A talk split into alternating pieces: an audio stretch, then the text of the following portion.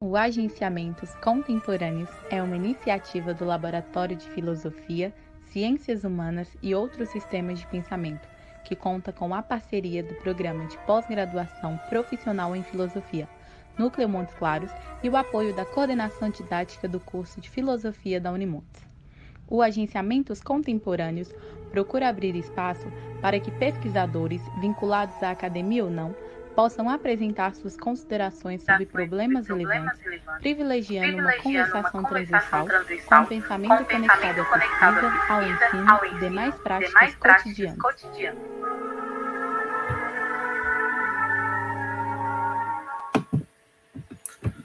Boa noite, boa noite a todas, boa noite a todos. Sejam muito bem-vindas e muito bem-vindos a mais um encontro, uma atividade do nosso canal Agenciamentos Contemporâneos, um canal vinculado ao grupo de pesquisa em filosofia, ciências humanas e outros sistemas de pensamento do CNPq, aqui da Universidade Estadual de Montes Claros, Minas Gerais, em parceria com o mestrado profissional em filosofia.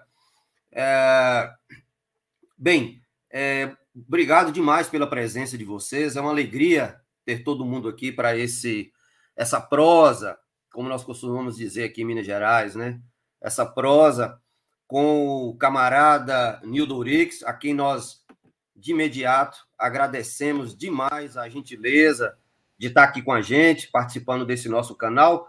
Está fazendo agora em abril dois anos, recebendo pessoas na área da filosofia, da política, cinema, teatro, das, das ciências, literatura, enfim, da, da, da, arte em geral. Enfim, é, é um canal absolutamente plural, mas lembrando que a gente jamais deixa de levar em consideração o livre pensamento. É fundamental para a gente o livre pensar.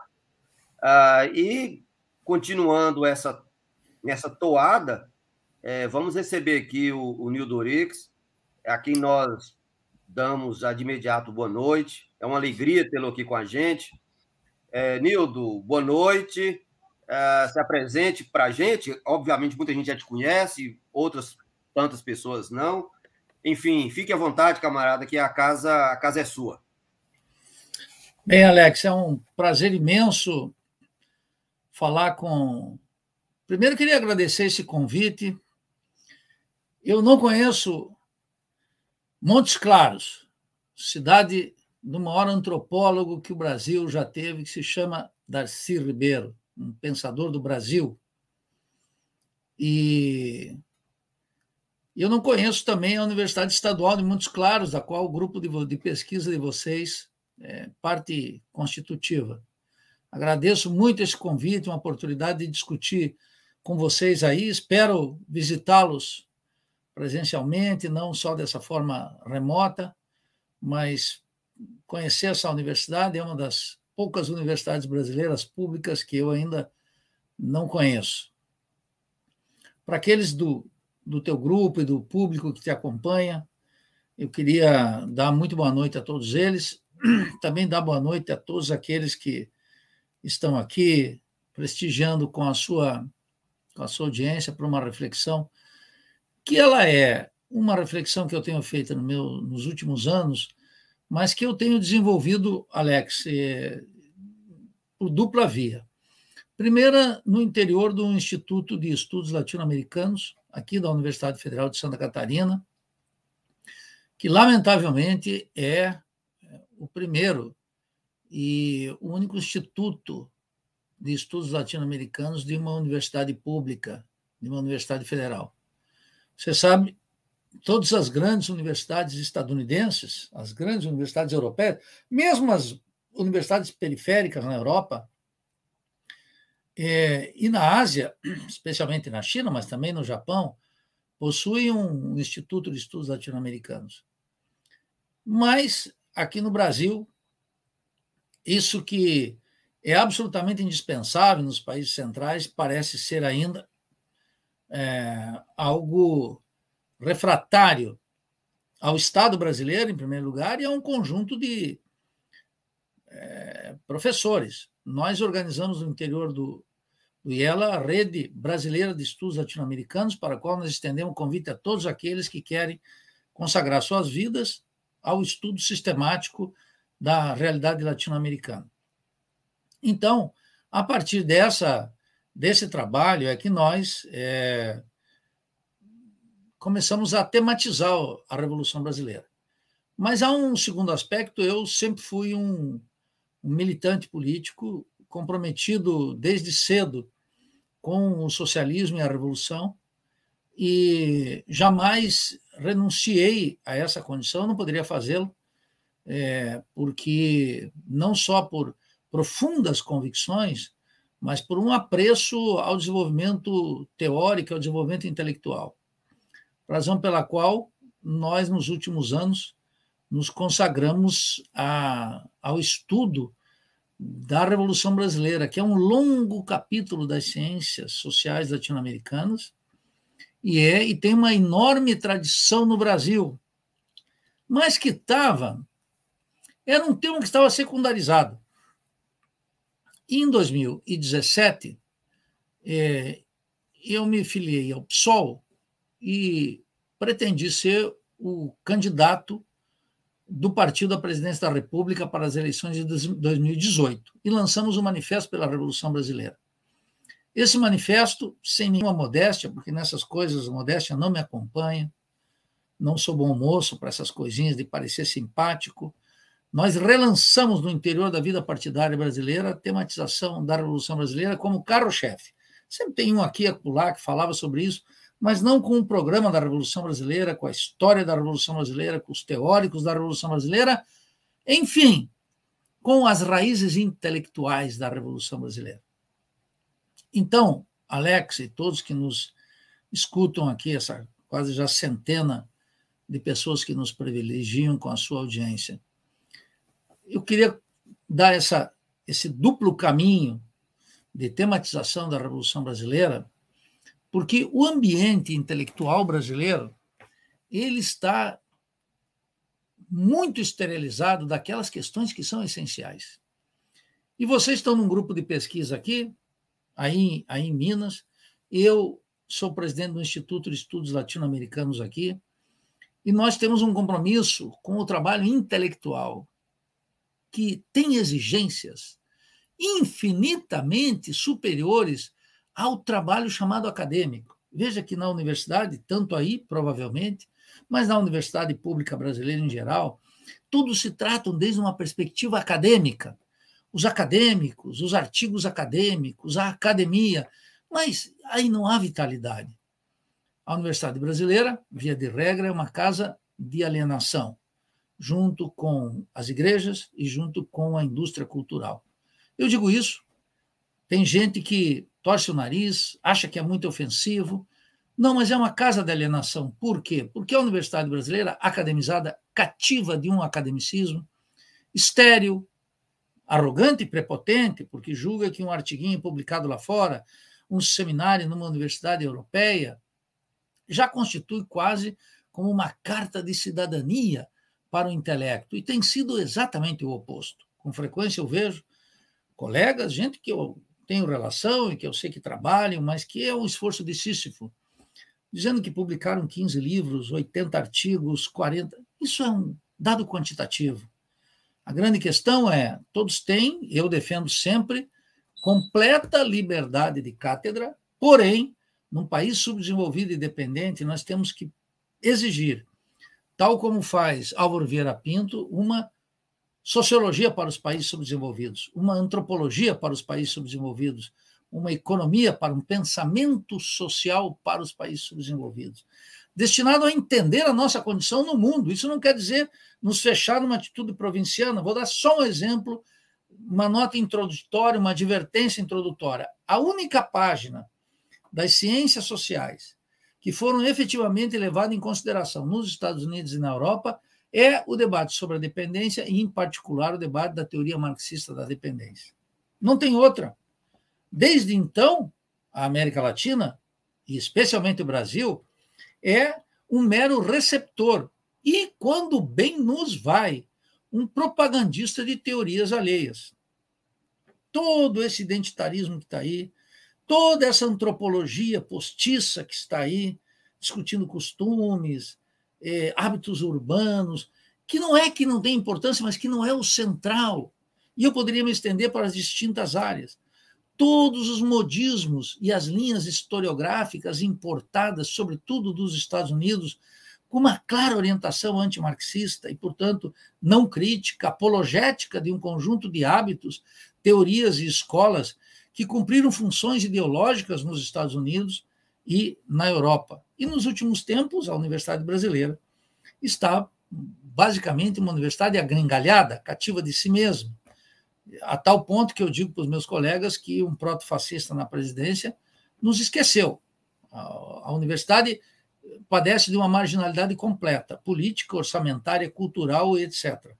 O que quero repetir, não quer dizer que não haja talento, que não exista talento de técnicos cada vez mais qualificados, com mestrados e doutorados, com estudantes, que são sempre o centro vivo da universidade, que mantém a curiosidade intelectual e tem o futuro incerto pela frente, e dos professores, que são a parte mais acomodada na universidade, que naturalmente existe muito talento, mas talento que se perde quando cativo do academicismo. E não dá.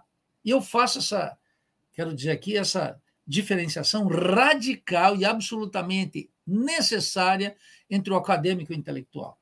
Essa é a advertência e razão pela qual o que eu vou fazer aqui tem essa dupla determinação e é um prazer estar aqui com vocês que organizo agenciamentos. Né? É... O ponto de partida dessa breve exposição, meus estimados é... ouvintes, é que existe uma reflexão no debate público brasileiro, no debate político brasileiro. Vocês estão observando que se discute absolutamente tudo, exceto a Revolução Brasileira. Começo com algo que eu tenho registrado ao longo do tempo. Os franceses, e antes deles os ingleses, fizeram a Revolução Gloriosa. É um nacionalismo desmedido, né? uma revolução gloriosa, que plantou as bases do Estado inglês e permitiu, historicamente, uma antecipação para a chamada Revolução Industrial, que, nas versões mais superficiais da historiografia, teria se concentrado nesse período que vai de 1890, 1885 até 1900, até 1830, de 1790 a 1830. Nós sabemos que a Revolução Industrial corresponde a um longo processo que não pode ser contado num curto espaço de tempo. É, Marx tinha completa percepção disso. Ele tratou de exatamente estabelecer nesse curto espaço de tempo, mostrando que a partir de 1830 tinha uma mudança radical na Europa. E estava completamente correto nesse enfoque, mas nunca ignorou a, a longa tradição para chegar nesse momento. Né? É, é de Marx essa ideia generosa e fecunda do presente como história. Né? A única ciência que nós temos é a ciência da história, nas cartas que ele troca com Frederick Engels sobre o capital. Portanto, ele tinha plena consciência disso, que os ingleses fizeram isso, chama a Revolução Gloriosa, que dá a condição para que a Inglaterra, no século XIX, se transforme, é, do século XVIII para virar do XIX, se transforme na, no primeiro país efetivamente imperialista. Por sua vez, os franceses eles não ficam atrás. Eles acham que efetivamente a República é uma criação burguesa dos franceses e que passa pela Comuna de Paris, passa pela tradição socialista que Marx também reconheceu eh, de maneira muito importante que ninguém pode ignorar. E eles fizeram a Revolução Francesa, que planta as condições para que a França seja essa França, que já foi uma França das luzes, hoje está com uma velhinha acesa no máximo, não consegue iluminar o mundo. E, e pela qual eles têm um imenso orgulho.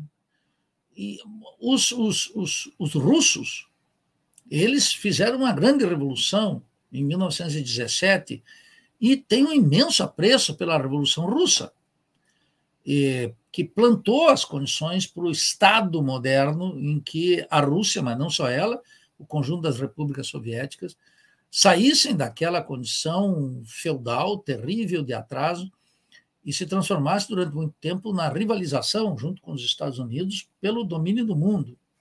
E são muito orgulhosos, em consequência da Revolução Russa, e há boas razões para tal.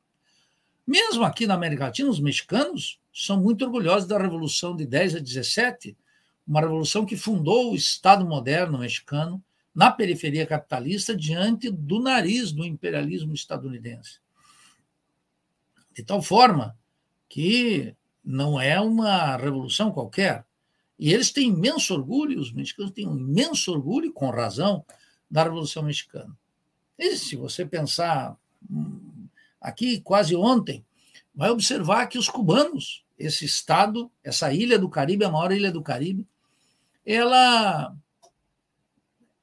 é, supera todos os pontos típicos do subdesenvolvimento que tem um Estado na saúde, na educação, na segurança, em alguns aspectos do desenvolvimento científico e tecnológico, no exercício da soberania, na afirmação da cultura popular nacional cubana, na identidade com a América Espanhola. Os cubanos têm conquistas gigantescas, né? um país como o Brasil ainda possui 13% de analfabetismo, e se incluir aí o analfabetismo é, no sentido mais amplo né, dos dados, nós, nós chegamos a 25%, talvez 30%. É verdadeiramente espantoso. Cuba erradicou o analfabetismo. Essas conquistas se fazem, os cubanos dizem, com imenso orgulho da Revolução Cubana, iluminada pela obra de José Martí, é, El Apóstolo. Né? É. Veja, os russos, os, os chineses, têm um orgulho imenso da Revolução Chinesa que tirou aquele país da submissão ao imperialismo japonês e das potências ocidentais e fez com que a China voltasse a ter uma hegemonia. E segundo meu querido amigo André Gonder Frank, num livro luminoso chamado Reorient, o livro, o último livro que ele escreveu em vida, naturalmente, mas de publicação póstuma, esse livro Reorient é uma maravilha porque mostra como a China atual recupera uma hegemonia que teve durante dois séculos na economia mundial e, portanto, não é nenhuma novidade. Mas essa é uma China moderna, pós-revolucionária, pós-1949, pós-Mao Tse-tung, de tal maneira que todos os grandes países que são protagonistas, essa é a advertência inicial, é, fizeram a sua revolução. E quando eu olho o Brasil, um país imenso, com um potencial gigantesco, como uma, unidade idiomática, Observem, os dramas europeus, os europeus, mesmo de forma dramática, a despeito de que vocês pensem sobre a Iugoslávia, sobre agora o conflito Rússia e OTAN e, e, e Ucrânia, e, eles estão sempre envolvidos em grandes conflitos, que envolve também o problema das nacionalidades. O Brasil tem uma unidade linguística gigantesca, maravilhosa, como dizia o Darcy Ribeiro, aí de Montes Claros, o preto abrasileirou o português em Minas. Isso é uma tese do Darcy Ribeiro. De tal maneira que, quando eu olho o Brasil como uma unidade linguística, um território gigantesco, riquezas imensas, afundado no subdesenvolvimento e na dependência, afundado, um Estado débil, uma economia dependente até a medula, nos aspectos monetários, a força da moeda, ao desenvolvimento científico e tecnológico, e, sobretudo, a, o contraste entre a riqueza e a pobreza. Eu já quero dizer aqui para todos: a maior característica do Brasil não é desigualdade social. Isso é uma visão um liberalismo de esquerda, de extração religiosa, que eu refuto. O maior problema brasileiro é o subdesenvolvimento e a dependência. Todos os demais o atraso científico tecnológico, a alienação cultural, a evangelização do nosso povo, o problema da desigualdade regional, da desigualdade de classe, da diferença de salário, do racismo, tudo decorre de uma única e exclusiva questão: o subdesenvolvimento e a dependência. Quando observado dessa perspectiva, e quero dizer a todos, não foi fácil chegar a essa conclusão durante décadas que, que se costumava afirmar aqui? Afirmar que o Brasil, e, e continua, FHC fez isso, Lula fez isso, Dilma fez isso, Temer fez isso, e Bolsonaro faz isso, cada um à sua maneira. O Brasil precisa se modernizar. modernizações sucessivas, que, geral, têm uma orientação clara, de fora para dentro e de cima para baixo. Se o progresso burguês, a acumulação de capital, reservar algo para os pobres e para as camadas populares, muito que bem. Caso contrário, dane-se, vamos continuar nesse país marcado pelo subdesenvolvimento, pela dependência, incapaz de exercer soberania, incapaz de utilizar esse imenso território, essa capacidade, essa cultura própria, essa miscigenação, essa força da nossa cultura em favor de um projeto revolucionário, de um projeto socialista, um projeto da Revolução Brasileira. Veja, mas não obstante, nós observamos que nenhuma força política, que os intelectuais, menos ainda os acadêmicos, os sindicatos, não tematizam a revolução. Eles julgam que, como a correlação de forças é adversa, aqui e acolá, eles ocultam, eliminam a tematização da revolução. Eliminam. Veja, Veja que operação grave. Estou aqui falando para um grupo de pesquisa. E eu queria pedir aqui a todos os que estão no chat, sempre muito movimentado, que esqueçam, esqueçam as conversas do chat. Conversa do chat sempre atrapalha.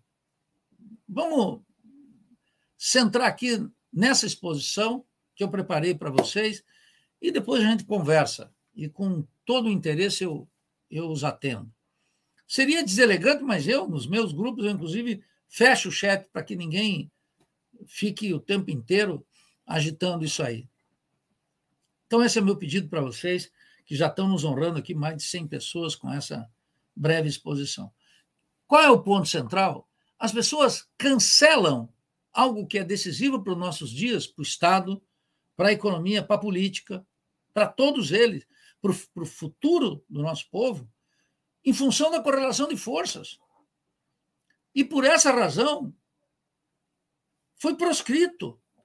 Foi proscrito. O tema da revolução, que é o tema mais importante, o tema da revolução que ergueu a China, o tema da revolução que deu para os Estados Unidos, que eles chamam de a Revolução Americana, a Revolução Gloriosa Inglesa, a Revolução Francesa, a Revolução Chinesa, a Revolução Mexicana, a Revolução Cubana, aqui foi liquidado. Por quê?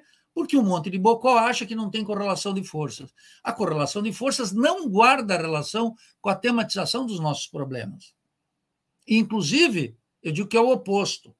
Por não tematizarmos a revolução, estamos cada vez mais com uma correlação de forças adversa. E eu queria falar, então, feita também essa advertência, entrar no que eu chamo quais são, portanto, as raízes intelectuais da Revolução Brasileira o Fidel Castro, que anda meio esquecido, as pessoas não falam, outros têm vergonha, mas é o grande estadista latino-americano. Afirmou que as revoluções são filhas das ideias e da cultura. É claro que o Fidel sabia que o que move as revoluções são contradições e antagonismos próprios de uma sociedade capitalista, e, em particular, de uma sociedade capitalista dependente que ele viveu nas condições mais particulares ainda do Caribe. Isso mais particulares eu não quero dizer que é excepcional, não, hein? Eu quero dizer que é particular, assim como a Revolução Nicaragüense foi particular para as condições da América Central, e assim como a Revolução Mexicana foi para a América do Norte. Percebe? Assim como a Revolução Boliviana foi aqui de 52 a 64 para a América do Sul. Particular não quer dizer excepcional, que não se repete, e outras quinquilharias, como aqui, é mais complexo do que lá, essa bobajada que alguns acadêmicos muito despreparados e ignorantes repetem. Então, o Fidel fez essa advertência, meus estimados, que a revolução é filha das ideias e da cultura. O que, que ele está fazendo um chamado aí? Eles fizeram. Lá em Cuba, Ninguém pensa a nacionalidade cubana, o Estado cubano, as relações internacionais, a cultura, etc., sem uma referência a José Martí, esse cubano extraordinário que viveu nas entranhas do monstro lá nos Estados Unidos, tem uma obra literária maravilhosa, uma obra pedagógica muito boa, extraordinária, eu diria. A Idade de Ouro, por exemplo, teve um trabalho jornalístico excepcional e deu sua vida nos primeiros combates pela independência cubana. Dessa forma, eu queria afirmar aqui uma ideia central que é tão elementar e está tão esquecida, é que para buscar as raízes intelectuais da Revolução Brasileira, nós temos que estudar a nossa evolução histórica. Eu quero perguntar aqui, honestamente, para vocês: se vocês poderiam escrever duas páginas de papel ao maço, recuperando as condições que levaram ao fim do Império e à Constituição da República. Para dar apenas um exemplo, nem vou buscar algo que a historiografia chama como a Revolução de 30, é, o golpe cívico-militar de 64, é, o fim da ditadura. Não, não, não, não. Vamos lá. Pensa aí se você seria capaz de escrever sobre a transição do império e o fim do império e da monarquia, aqui, que era uma monarquia parlamentar constitucional, para uma república, 1889. Via de regra, sobretudo nos ambientes críticos, e particularmente no mundo partidário e político de esquerda, esse debate é inexistente. Inexistente por uma razão simples: há uma brutal ignorância sobre isso. Então, não só buscar esse fio da história, essa interpretação da evolução histórica social do Brasil, ela é decisiva, e aqui é o primeiro recado, como também buscar em consequência, os grandes intérpretes do Brasil. Que esse é outro problema. Na universidade, está ocorrendo uma coisa que não poderia ser mais idiota, mais cretina, mais imbecil, mais alienante, que é quem é o último autor de moda. Para mim não tem a menor importância quem é o último autor de moda. Se o sujeito não leu Oliveira Viana. Não leu Bonifácio de Andrade. Não leu Evaristo de Moraes. Não leu. E aí, sucessivamente, ele é um sujeito que não pode falar do Brasil. Então, o primeiro é substituir a tematização da Revolução por causa da correlação de forças. Como não está colocado, a gente não tematiza. O que, que faz com isso? Que continuamos criando uma correlação de forças adversas para nós. A segunda é desconhecer a nossa evolução histórica. Então, por exemplo, conhecer a fundo o que são três séculos de colonialismo.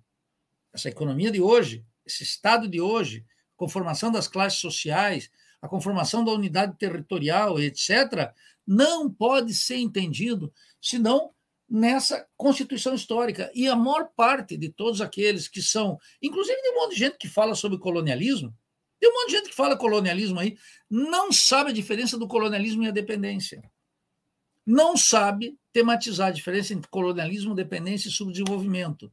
E fica falando do colonialismo como se o colonialismo fosse uma atividade mental que está aqui sobre nós. Esse é um tema da alienação, do estudo sobre alienação, não sobre o colonialismo. É claro que os países imperialistas têm um neocolonialismo, mas tem que ter um sumo cuidado isso. Quem estuda os três séculos de colonialismo aqui no Brasil né, de 1500 a 1822, quando o Brasil se torna independente, percebe isso, identifica, verifica e combate uma coisa muito importante, né? porque a maior parte dos universitários brasileiros ignora o Brasil. Ignora o Brasil. São alienados geograficamente. Assim como existe uma alienação energética, tal como mostrou o Bautista Vidal, esse físico baiano extraordinário, que, junto com meu amigo Gilberto Vasconcelos, tematizaram a necessidade de transitar da energia fóssil para a biomassa, a energia limpa e abundante entre nós, é, cria-se aí uma alienação energética. Aqui tem uma alienação que as pessoas não sabem se Pernambuco faz fronteira é, com a Paraíba. Percebe? Sabe nada não sabe com quem que Minas faz fronteira. Aí vocês estão no norte de Minas, hein, Alex? Não sabem. Como é que vai ser? Com quem se relaciona? O Brasil desconhece o seu território. Ele padece de uma alienação geográfica, porque ele ignora a constituição da economia e do colonialismo, os três séculos, ele ignora a nossa formação social, ele ignora a nossa evolução política, ele ignora a transição da monarquia para a República, ele ignora as sucessivas lutas no interior da República e a afirmação de por que, que nós temos uma configuração do espaço urbano. Fica todo mundo lendo. Como é que é o, o, o geógrafo inglesinho aí que fica todo mundo consumindo? O, o, o Harvey, né? David Harvey. E fica se consumindo aí quando tem que ler os grandes geógrafos brasileiros para entender a nossa situação é verdadeiramente escandaloso.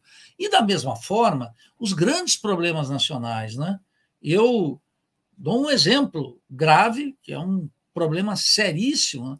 Eu não conheço tratado melhor sobre a escravidão do que os dois grandes livros de Jacob Gorender, esse marxista extraordinário que escreveu a, a Escravidão Reabilitada e o clássico, que sem a qual quem não leu não pode falar sobre isso, e a maioria não leu, inclusive gente do movimento negro, acadêmicos identificados com a luta antirracial, nunca leram o escravismo colonial. E o, o Jacob Gorenda era um homem que conhecia, inclusive conhecia particularmente Minas, e as lutas dos negros e dos africanos em Minas, e a forma de estruturação das fazendas, e o trabalho da produtividade, e os, o lance dos mercados, e, e é um trabalho mais rico que esse, é absurdo, então eu vejo as pessoas consumindo autores como Angela Davis, etc., que nos diz nada sobre a realidade brasileira e ignorando Jacob Gorender. Então veja, olha a linhagem que eu estou colocando aqui das raízes intelectuais da Revolução Brasileira em dois exemplos moleculares. Tem que conhecer a nossa evolução histórica, a formação econômico-social, a história das ideias aqui para nós destinada a quê? A fazer isso que agora me vem aqui. Isso que o Darcy Ribeiro tentou, uma teoria do Brasil. Olha aqui. Não, onde é que está isso? Devia estar tá aqui. Está por aqui. Uma teoria do Brasil. O Darcy Ribeiro é um sujeito ambicioso, né? Olha aqui, ó. Está aqui. Está uma teoria do Brasil. Ele queria fazer uma teoria do Brasil. E é nesse livro aqui, inclusive, ele foi muito descortês, e eu diria mais do que isso, injusto com outros dois mineiros, três mineiros, que foram Rui Mauro Marinho o Teotônio dos Santos e a Vânia Bambira, que inclusive tinham militância com ele dentro do PDT. Mineiros, né? Carangola e, e Barbacena, né? O Rui Mauro lá de Barbacena. Então, veja, uma teoria do Brasil sem uma teoria do Brasil, em que naturalmente o marxismo cumpre um papel central na interpretação do desenvolvimento capitalista, nós não vamos chegar nas raízes intelectuais do Brasil. Vamos permanecer? Olha aqui, hoje eu recebi aqui, hoje, vejam como isso é uma coisa que está aqui. É, eu conheci o Aldo Rebelo, ele teve a gentileza, vou até registrar aqui, de me mandar esse livro dele que é o quinto movimento, proposto para uma construção inacabada. O conceito de uma construção inacabada é um conceito que está também na obra do Celso Furtado, que é um economista burguês, não tem nada de marxista. E, e eu lendo aqui o trabalho do Aldo, que ele fez a gentileza de me mandar, estou vendo o mesmo enfoque de construção inacabada. Não quero opinar porque eu não terminei a leitura, mas eu vou fazer a crítica desse livro. E eu fico observando que, naturalmente, se você não entrar, você como estudante, como professor, como militante político, não entrar nas raízes mais profundas do Estado, da economia, do jogo das classes, da cultura brasileira, vai ser um postiço. Mas no máximo virar um academizinho que não tem nenhum problema para chegar na condição de professor titular, não basta cumprir razoavelmente suas obrigações, que todo mundo consegue, não tem nenhum problema. Não é nenhum sacrifício terrível, que as condições, pelo menos que nós temos nas universidades federais, não sei como é que é no estadual, são excepcionais. A despeito de limitações orçamentárias, etc., nós temos um ambiente intelectual, uma, uma liberdade política para escolher os temas, tratar, fazer viagens, convênios, que só não é maior porque nunca tivemos um governo decente. Um, hein? Um, um, nunca tivemos. As gestões todas aí de Paulo Renato foram um escândalo, de Haddad um escândalo, de Renato Janine Ribeiro um escândalo, e do, do Mendonça um escândalo, e esses atuais, eu nem sei quem são os ministros, porque é um. Eles nos esqueceram, simplesmente deixaram a universidade aí. Depois do futuro, se não teve mais nada. Então, veja, nós precisamos descer fundo nessas raízes para buscar algo fundamental, a superação da alienação ou de uma consciência ingênua sobre os problemas brasileiros. Isso é preciso fazer. Eu estou dizendo aqui como um padre que fica fazendo recomendações, mas ela é fundamental. Ela é, essa percepção eu, eu não inventei. Eu fui buscar uma longa tradição do pensamento crítico brasileiro, do pensamento latino-americano, que estabeleceu as bases da dependência do subdesenvolvimento, que se o intelectual não leu, não estudou sistematicamente, ele não sabe em que parte do planeta ele se encontra. E é por isso que, com muita facilidade, ele consome uma literatura que vem de fora, como se fosse uma moda que pudesse resolver os problemas dele aí em Montes Claros. Nessa região onde ele vai tomar cachaça e não champanhe, numa região que ele vai ter, uma região que ele vai ter a cachaça salinas e não o, o, o, o rutine, o vinho dos argentinos, ou o, o, o rum cubano, não é? O sujeito consome autores sem saber onde é que ele está ambientado, ignorando que aquele programa de pesquisa que ele recebe através de um autor festejado pela mídia, pelos convênios das universidades, pelo estímulo do Estado e da indústria cultural, pertence a um ambiente que ele mal domina e que gerações atrás de gerações consome sem se compreender, compreender a natureza do seu trabalho e menos ainda compreender a natureza da sua atividade pedagógica e do seu trabalho militante. E do seu trabalho militante, porque a praxis política é fundamental. E já aqui antecipa outra coisa. Né?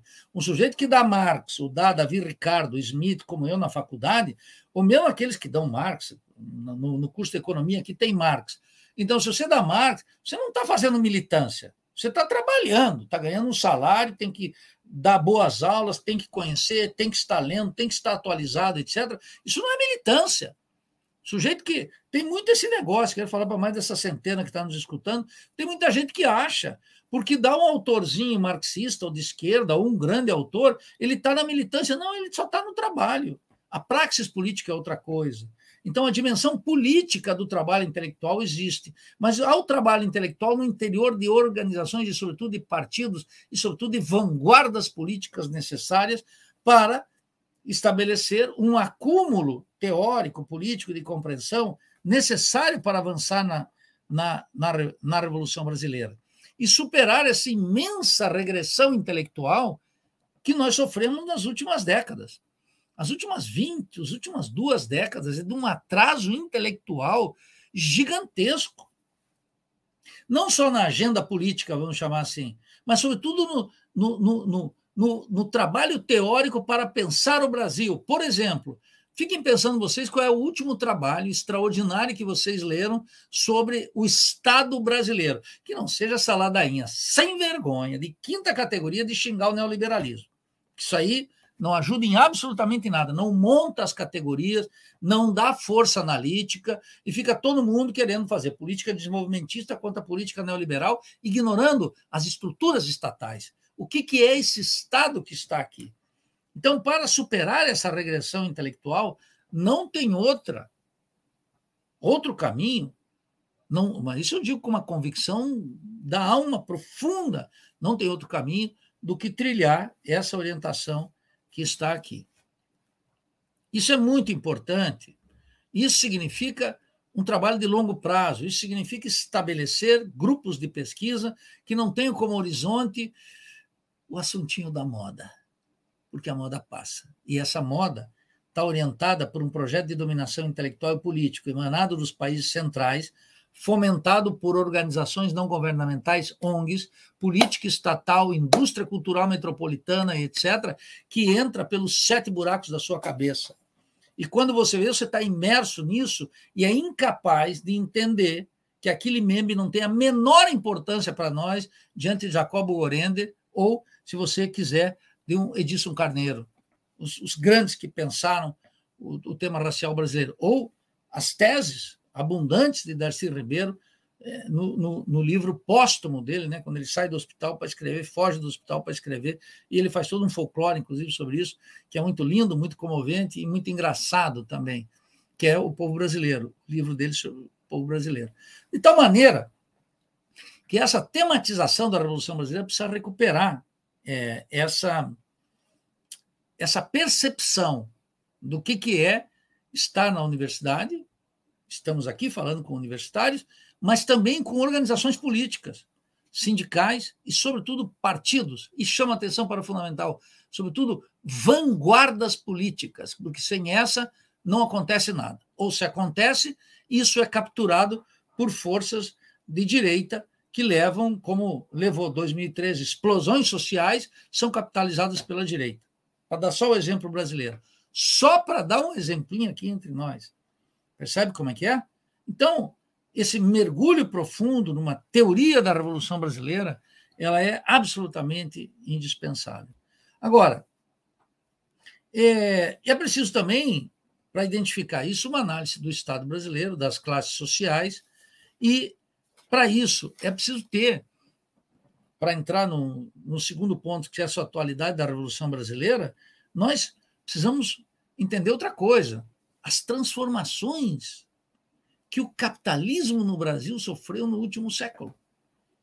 São imensas transformações e particularmente intensas após a ditadura, no período da chamada democracia burguesa que nós sofremos atualmente, com um sistema político corrupto e arrebentado, incapaz de buscar uma autolegitimação, incapaz de recuperar a credibilidade diante das classes populares, e das classes médias empobrecidas, e pelos quais a classe dominante nunca manteve nenhum interesse, senão um uso de acordo com o exclusivismo burguês e de seus interesses mais imediatos. Essas transformações, meus caros, elas é, produziram é, mudanças no Estado brasileiro, no regime de classes, na economia, na cultura, os quatro pontos que eu sempre tento abordar ainda que de maneira pontual, ainda, desculpa, pontual não a redundância, ainda que de maneira não bem sumarizado, não exaustivamente, porque isso tem que ser feito por muitas mãos e eu demandaria aqui dar um, fazer uma exposição de duas, três horas, como essa uma aula de três horas para poder de, esmiuçar por exemplo, a transformação do Estado da economia. Eu quero mencionar apenas uma delas, que é essa gigantesca transformação da economia brasileira, do desenvolvimento capitalista no Brasil, é, desenvolvimento capitalista no Brasil. Aqui, eu nunca falo economia brasileira. Economia brasileira é aquela conversa da Unicamp e da USP, economia brasileira. É uma armadilha ideológica. Nós temos um desenvolvimento capitalista no Brasil. Esse desenvolvimento capitalista tem algumas características, tal como o mineiro de Barbacena, Rui Mauro Marinho, estabeleceu. Primeira delas, Aqui o capitalismo funciona na base da superexploração da força de trabalho em todos os governos, em todos os regimes. No pré-64, durante os 21 anos da ditadura e depois da ditadura. Até hoje, o que funciona é efetivamente a superexploração da força de trabalho. De tal maneira que essa é uma condição fundamental. Se isso é verdadeiro, veja a atualidade da Revolução Brasileira. Nenhum dos problemas da miséria do povo brasileiro podem ser resolvidos no interior do sistema capitalista. Veja a conclusão. Ela pode ser tão óbvia, mas ela está esquecida. Todos os partidos políticos acham que podem resolver o problema da miséria crescente no Brasil, da fome, do sistema de saúde historicamente debilitado, da educação em frangalhos, do raquetismo científico e tecnológico, da alienação cultural e do colonialismo na cultura, na ocupação do espaço urbano, no problema da habitação, no problema do uso da terra e, portanto, do espaço urbano e do espaço rural, nos marcos do capitalismo. Nós, da Revolução Brasileira, dizemos claramente: não é possível. 14 anos de administração petista da esquerda liberal, mostrou claramente o fracasso, não eleitoral, o fracasso histórico de uma via de solução dos problemas brasileiros que não tem mais saída não tem mais credibilidade no nosso povo, inclusive para aquele que vota, que acredita que pelo voto pode mudar a situação. Não é possível. Agora, veja, quando eu digo isso, não quer dizer que vocês têm que é, atuar sem uma análise da correlação de força, mas o que vocês não podem fazer é ignorar essa verdade elementar constitutiva do desenvolvimento capitalista, dependente e agora rentístico, típico de um país subdesenvolvido como o Brasil, que nenhum dos problemas morais que você pretende atacar, as opressões em geral, o problema do racismo, o problema da desigualdade entre o salário do homem e da mulher, o problema da pobreza e da extrema concentração de riqueza não podem ser solucionados no interior do sistema capitalista. E mais, o sistema capitalista está plantando ilusões cotidianas de que é possível, com o sistema das cotas raciais, com a ideia de inclusão social, com os programas sociais da esquerda liberal. Isso é uma constituição ideológica muito perigosa, porque alimenta milhões, não no avanço e na superação da consciência ingênua, em direção à consciência crítica, elaborada por, Al, por, por Álvaro Vieira Pinto, estabelecida por Guerreiro Ramos e apropriado, pasmem, por Paulo Freire, o católico. Percebe? Está lá nos livros do Freire. Se você pegar a Pedagogia do Oprimido, está lá. Categoria central, consciência ingênua, consciência crítica. Esse trânsito ele é obstaculizado com essas ilusões que são plantadas de que é possível fazer algo para os pobres aqui agora que é possível dar um pouquinho de casa, um pouquinho de luz, um pouquinho de comida, um pouquinho de dignidade, um pouquinho de saúde um pouquinho de educação. Enquanto isso, milhões, e inclusive aqueles que são incluídos nessas políticas, submetidos à superexploração da força de trabalho. E nesse período também, as multinacionais ficando cada vez mais ricas, os banqueiros cada vez mais poderosos, a concentração da propriedade, da riqueza e do poder político na mão das classes dominantes. A transformação do Estado brasileiro, que atualiza a necessidade de uma revolução, se dá precisamente porque a classe dominante se tornou, nas últimas décadas, especialmente nas últimas 20 décadas, duas décadas, 20 anos, e mais, concretamente, nos últimos 30 anos, uma classe dominante mais poderosa, sem um obstáculo que é um radicalismo de esquerda das classes subalternas que estão aí proletariados cada vez menores no campo, mas abundantes na cidade, sem nenhuma esperança. Não há uma saída dentro do sistema. E essa verdade atualiza a Revolução Brasileira. Essa verdade requer que todo aquele sujeito com duas moléculas de compromisso político com o nosso povo e de honestidade intelectual tematize a Revolução Brasileira. Mesmo que a correlação de forças indique que não é esse o caminho. Mesmo que as eleições apontem que essa porta está fechada para sempre, nós vamos ter que remar contra a maré. E esse é um problema de pesquisa, evidentemente muito generoso, muito amplo, e é ele que é o único que pode render né, é, uma saída para nós. Por outro lado, quer dizer, o dependente capitalista, o desenvolvimento capitalista dependente e rentístico que eu estou apontando, é que aquele sonho da burguesia industrial aqui, de que o Brasil não era um Paraguai, o Brasil não é um Haiti, o Brasil não é uma Guatemala. E mesmo o Brasil está acima do México e da Argentina, e, portanto, é dono de uma economia complexa, de base industrial, que pode ser um país com um grau de soberania nos marcos do sistema capitalista, isso acabou para sempre. As transformações da economia mundial, gigantescas, em que o epicentro é essa aliança Estados Unidos-China, mas tá aí também está se metendo a Índia, mostram claramente que uma industrialização retardatária, é, como nós tivemos na, durante a ditadura, especialmente naquilo que os economistas chamaram o milagre brasileiro de 68 a 75, é impossível nos marcos do sistema capitalista. Não é mais possível. Não é mais possível. Essa possibilidade está cancelada. Então vejam duas duas determinações básicas. Primeiro, o tema da miséria da absoluta maioria da nossa população brasileira, submetida a níveis de exploração gigantesco, a degradação permanente dos serviços públicos, a degradação agora no trabalho. Eu estava com os dados do ILAESE, vou dar os dados para vocês.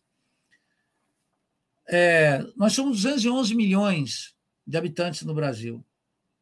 Fora da força de trabalho, completamente fora da força de trabalho, são 36 milhões, 17,35%. Aposentados que não trabalham são 27 milhões, 12,91, 13%. Sem emprego algum, 59 milhões, ou seja, 27,87% da nossa população. Subempregados, olha, subempregados, 33 milhões, 15,78%, quase 16%. Sabe quanto de trabalho assalariado? 44 milhões, 20% da força de trabalho. Trabalho assalariado, sabe esse do carteira assinada? Com contribuição previdenciária, com aposentadoria, 20% da força de trabalho, 21%. Os autônomos são 5 milhões, os grandes e pequenos proprietários, 5 milhões.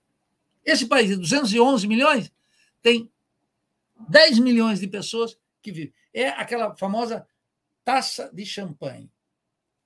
90% da riqueza na mão de 10% da população. 90% da população pegando 10, 15 ou 20% da riqueza. A famosa taça de champanhe que o jornalismo utiliza. De tal maneira que solucionar o tema da pobreza nos marcos do sistema capitalista é absolutamente inviável. Inclusive para um país tão potencialmente rico como o Brasil. Mas o Brasil não é rico, ele é potencialmente rico. O conceito de riqueza é um conceito vinculado com, já desde Smith, com a divisão social do trabalho. E, portanto, com a capacidade de produzir riqueza. E o Brasil não está em capacidade de produzir riqueza nenhuma, porque ele está. Nenhuma.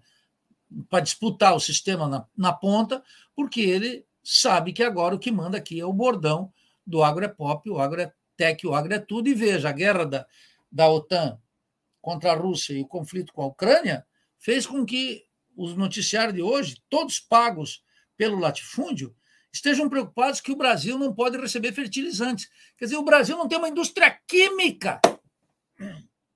Produz soja e tem que ficar vendendo horrores, porque não consegue transportar com, com navios, não tem as seguradoras, não tem os bancos, não tem os fertilizantes que vêm da Bielorrússia.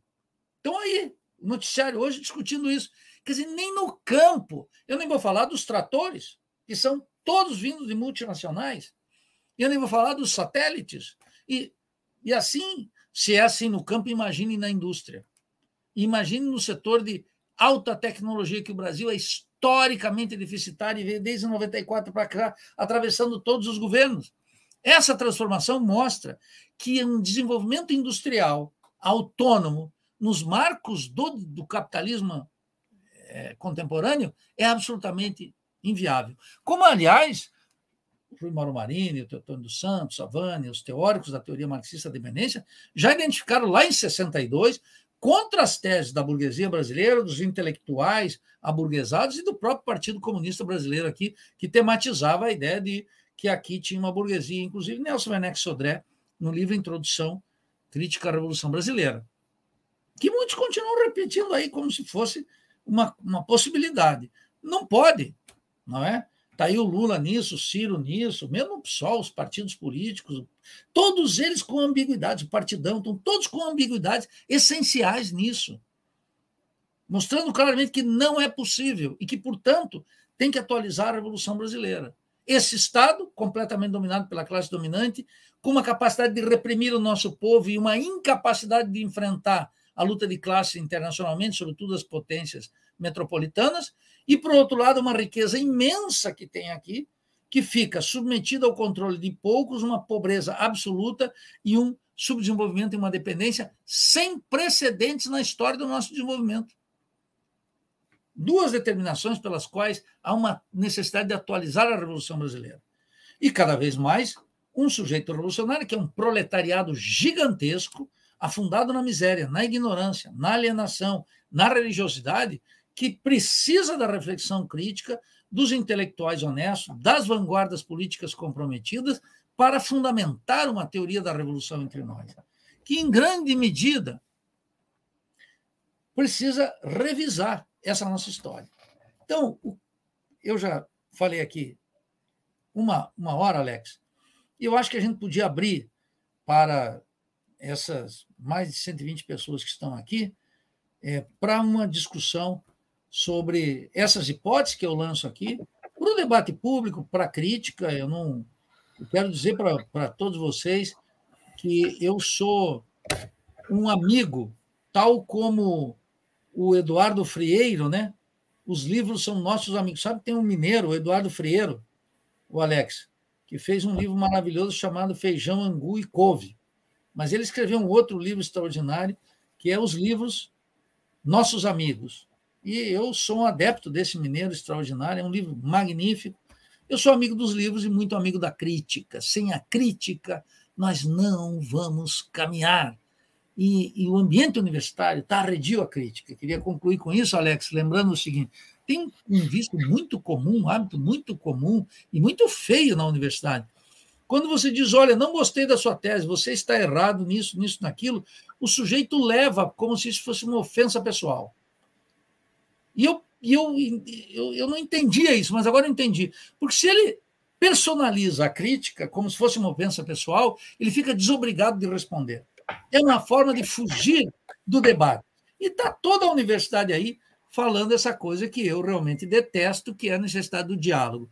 A forma do diálogo entre nós é o exercício permanente da crítica. Agora, a crítica tem que estar fundamentada no estudo sistemático, na leitura, no conhecimento dos autores, etc. Por isso que eu saúdo a todos que estão aqui e fico disposto a responder é, as, as questões, as impugnações, as críticas que vocês julgarem adequado. Obrigado, Alex.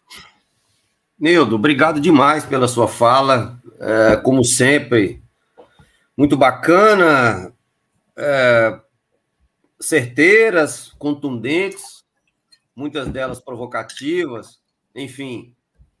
E todas, obviamente, merecedoras de horas e horas né, de, de, de uma profunda reflexão. Enfim, você falando aí dos desses autores brasileiros em que, que nós temos nos, afastado dia após dia, eu me lembrei do.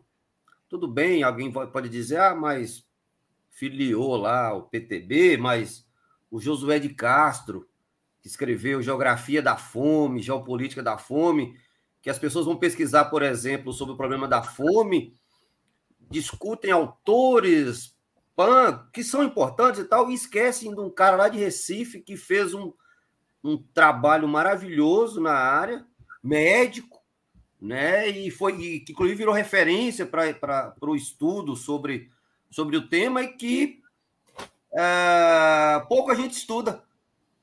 Né? E você me permite algo, eh, Alex? Tem um outro pernambucano que eu descobri, que é o Nelson Chaves, nutricionista, sexo, nutrição e vida.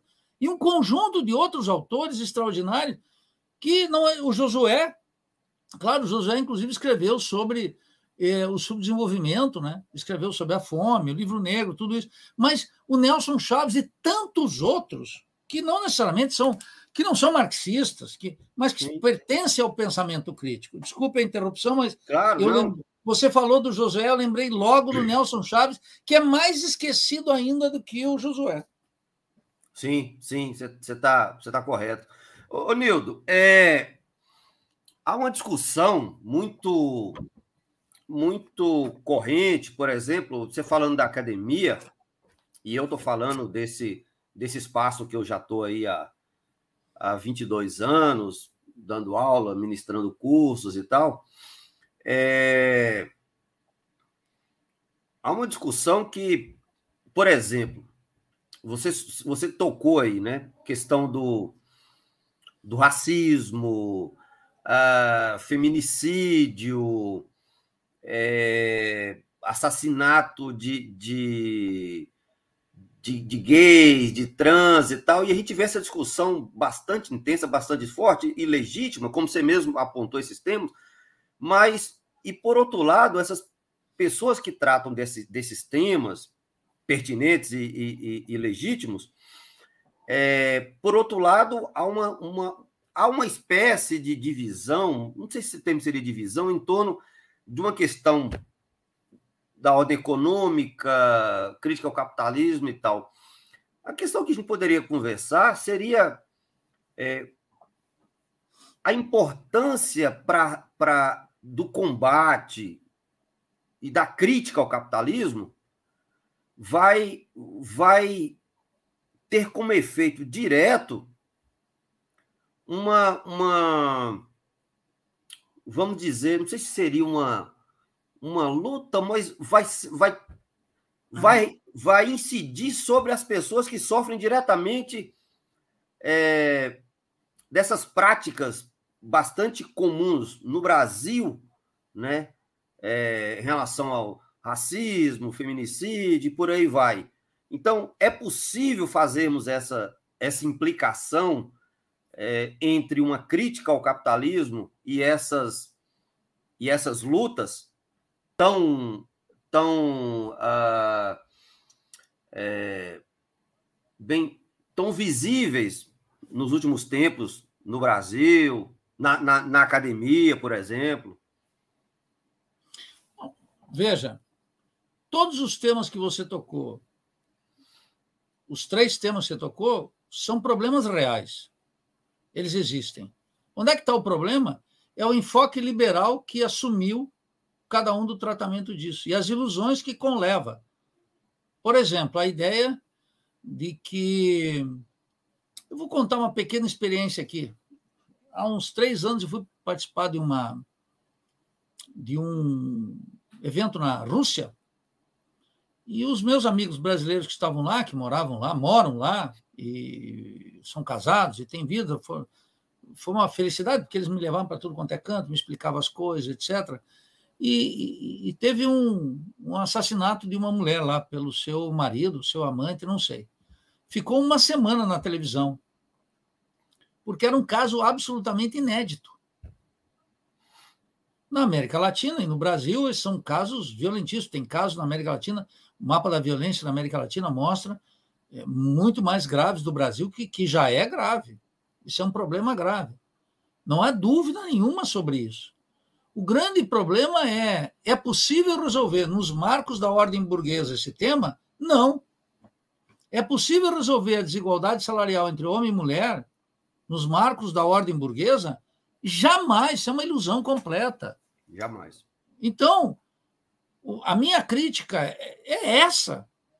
Porque os estudos sobre a questão racial brasileira, os estudos do Mailiette Safiotti, no primeiro, na tese de doutorado dela, depois no livro que ela publicou na Fundação Perseu Abramo, sobre patriarcalismo, ela já costeou o alambrado. Mas no primeiro livro mostrava muito claro, o tema era emancipação da mulher. Aliás, esse tema colocado pela Revolução Russa. Todas as grandes conquistas no século passado foram da igualdade do homem e da mulher foram colocadas a partir da tematização da revolução.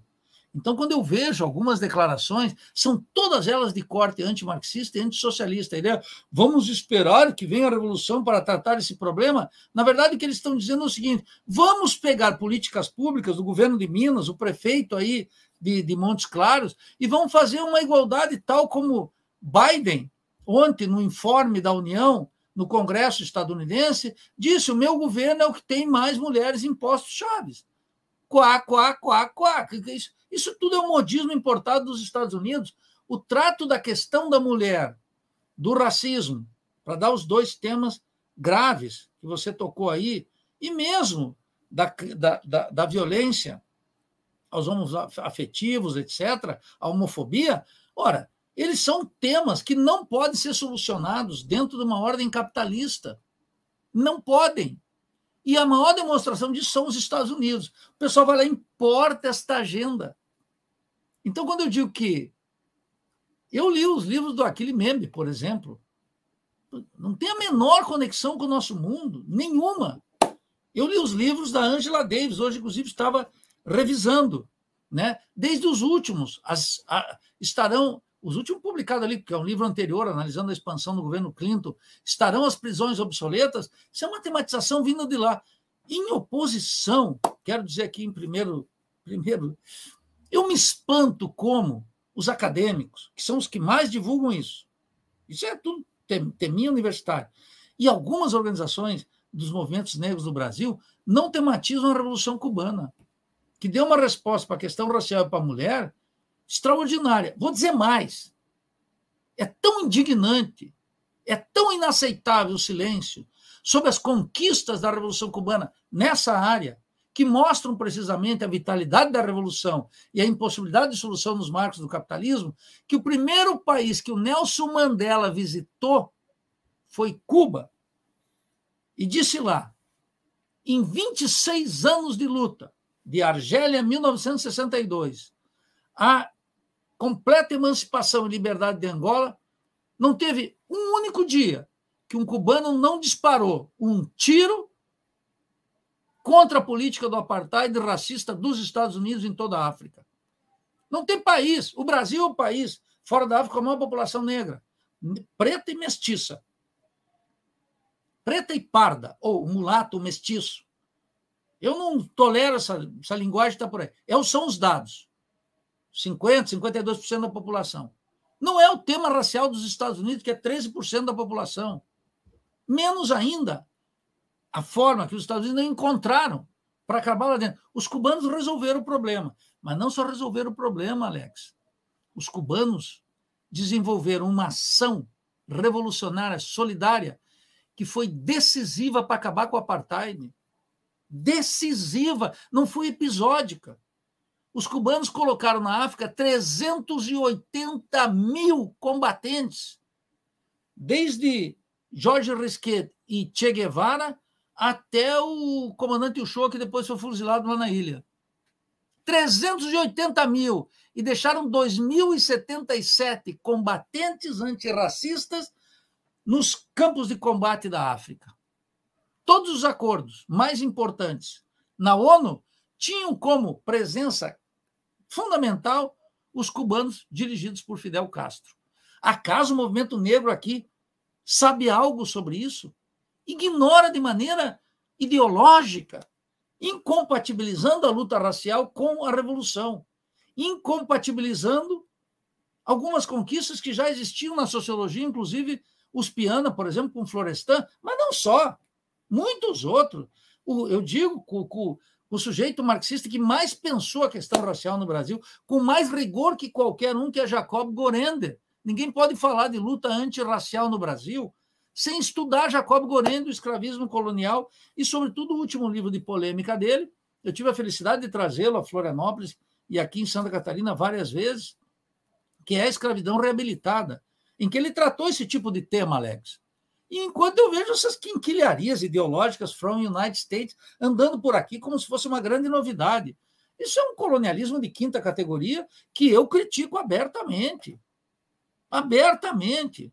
Não há possibilidade de resolver isso. Então, nós tínhamos uma tradição que era do vínculo entre a luta revolucionária, a luta socialista e a emancipação da mulher. Não esse feminismo que está aí, Marta Suplicy. Esse feminismo que está aí, Marta Suplicy, Dilma Rousseff, isso aí do Inter. Ou, se tu quiser, Luísa Trajano, a bilionária que vive de dar sistema de cotas para negros e para mulheres e salários lá embaixo. Uma superexploração total. E os que tem que entender, tem que analisar a situação da África do Sul hoje. Tem que analisar a situação da África do Sul, em particular, e dos outros estados africanos. Angola, Moçambique, Guiné-Bissau, todos esses países em que os cubanos derramaram sangue a pedido dos governos. Como é que, como é que nós vamos buscar inspiração em Malcolm X e Angela Davis, se você quiser, no Pastor, de 68, nós, nós, eu tenho um sonho, e não nos cubanos. É de uma ignorância total ou uma visão ideológica, e nos dois casos são inaceitáveis. Nós temos uma tradição na, nas filas da Revolução Brasileira, no trato da questão da mulher e no trato da questão racial, que não tem nem comparação com essas. Agora, isso eu entendo, temos que mostrar claramente também. Muito dessa gente está ganhando dinheiro está fazendo associações privadas, está entrando em assuntos de políticas públicas, assessora empresas, frequenta televisões, divulgam editoras, querem ganhar. Mas não façam isso retrocedendo em relação à crítica do, do pensamento social brasileiro e latino-americano, que é exaustivo sobre isso, e está mil anos na frente. É essa questão que eu gostaria de colocar. E nesse aspecto, Alex, o, o centro do atraso desse debate é a Universidade Brasileira, que divulga o que eu chamo de um feminismo Marta Suplicy, que é um feminismo identitário, bocó, de quinta, de quinta categoria, que não toca nos pontos centrais e por isso não ganha as massas. Agora, também tem uma coisa, né, Alex? Rende mandatos. A pessoa vira deputado, entendeu? Vira deputado estadual, vereadora, entendeu? E aí divulga isso como uma conquista. Mas isso é uma forma de inclusão no sistema capitalista dependente e periférico e alienante. É uma forma de inclusão na alienação. Porque, finalmente, Alex, muita gente acha, e alguns aprendizes de marxistas dizem, que é o seguinte: olha, a mulher entra na, na luta é, pela identidade, etc., e ela acaba descobrindo o socialismo e o preto ou o negro brasileiro ou o mestiço entra na luta antirracial pelo sistema de cotas, depois ele compreende que só superando o socialismo. É falso. Não faz, ele se afunda no identitarismo, ele se afunda no, nas políticas de reconhecimento, ele se integra ao Estado burguês, ele fica no limite da economia dos economistas vulgares e das ilusões. Esse é o problema. E eu não posso deixar de indicar isso, né? sobretudo para os militantes negros, mestiços, para as mulheres mais comprometidas, aquelas que estão observando já no início da luta que essa agenda é esgotada, e é para elas que é dirigida a, a, o meu discurso e o meu estudo, e não só eu, aqui eu estou falando de muita gente que, que, trabalha conosco nisso. Ah, sim. É... E é importante lembrar também que há, há outras há teóricos e teóricas aí em torno dessa problemática que não reduzem as suas pesquisas a, a esses autores, né? Que, que, que, eu concordo que muitas vezes virou, acabou virando virando arroz de festa, né? Na academia. É. E, e, quando você fala de Olha só, deixa eu, só, só para validar. Eu Sim. conheci essa aqui, a mulher Sheila de Castro Farias. Ela está estudando, sabe o quê? Ah, os barões do café, em Minas, e a situação das escravas, escravas que ficaram ricas, etc. Então, tem, tu, tu, tu pode pegar esse tipo de estudo acadêmico e, e, e aprender, mas isso tem que estar numa visão totalizante, que não é o grosso da historiografia brasileira. Só para dar um exemplo.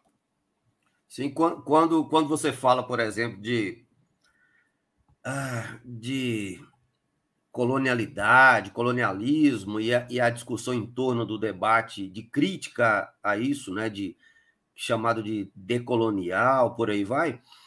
É, nós vamos encontrar autores do início do século tratando já disso, né? Então tem gente que discute isso hoje parecendo que descobriu a roda, mas e, e que assim tudo bem, é, claro, é sempre relevante, mas há um autor que eu sempre gosto de citar, é, que é o Lima Barreto, sabe? Que é o Lima Barreto do início do século, que discute as questões de classe e as questões implicadas de classe e de raça juntas, entendeu? E fazendo uma crítica, inclusive, antecipada aos modernistas, lá que, que foi bacana, mas lá de São Paulo, de certa maneira, de uma certa aristocracia Claro.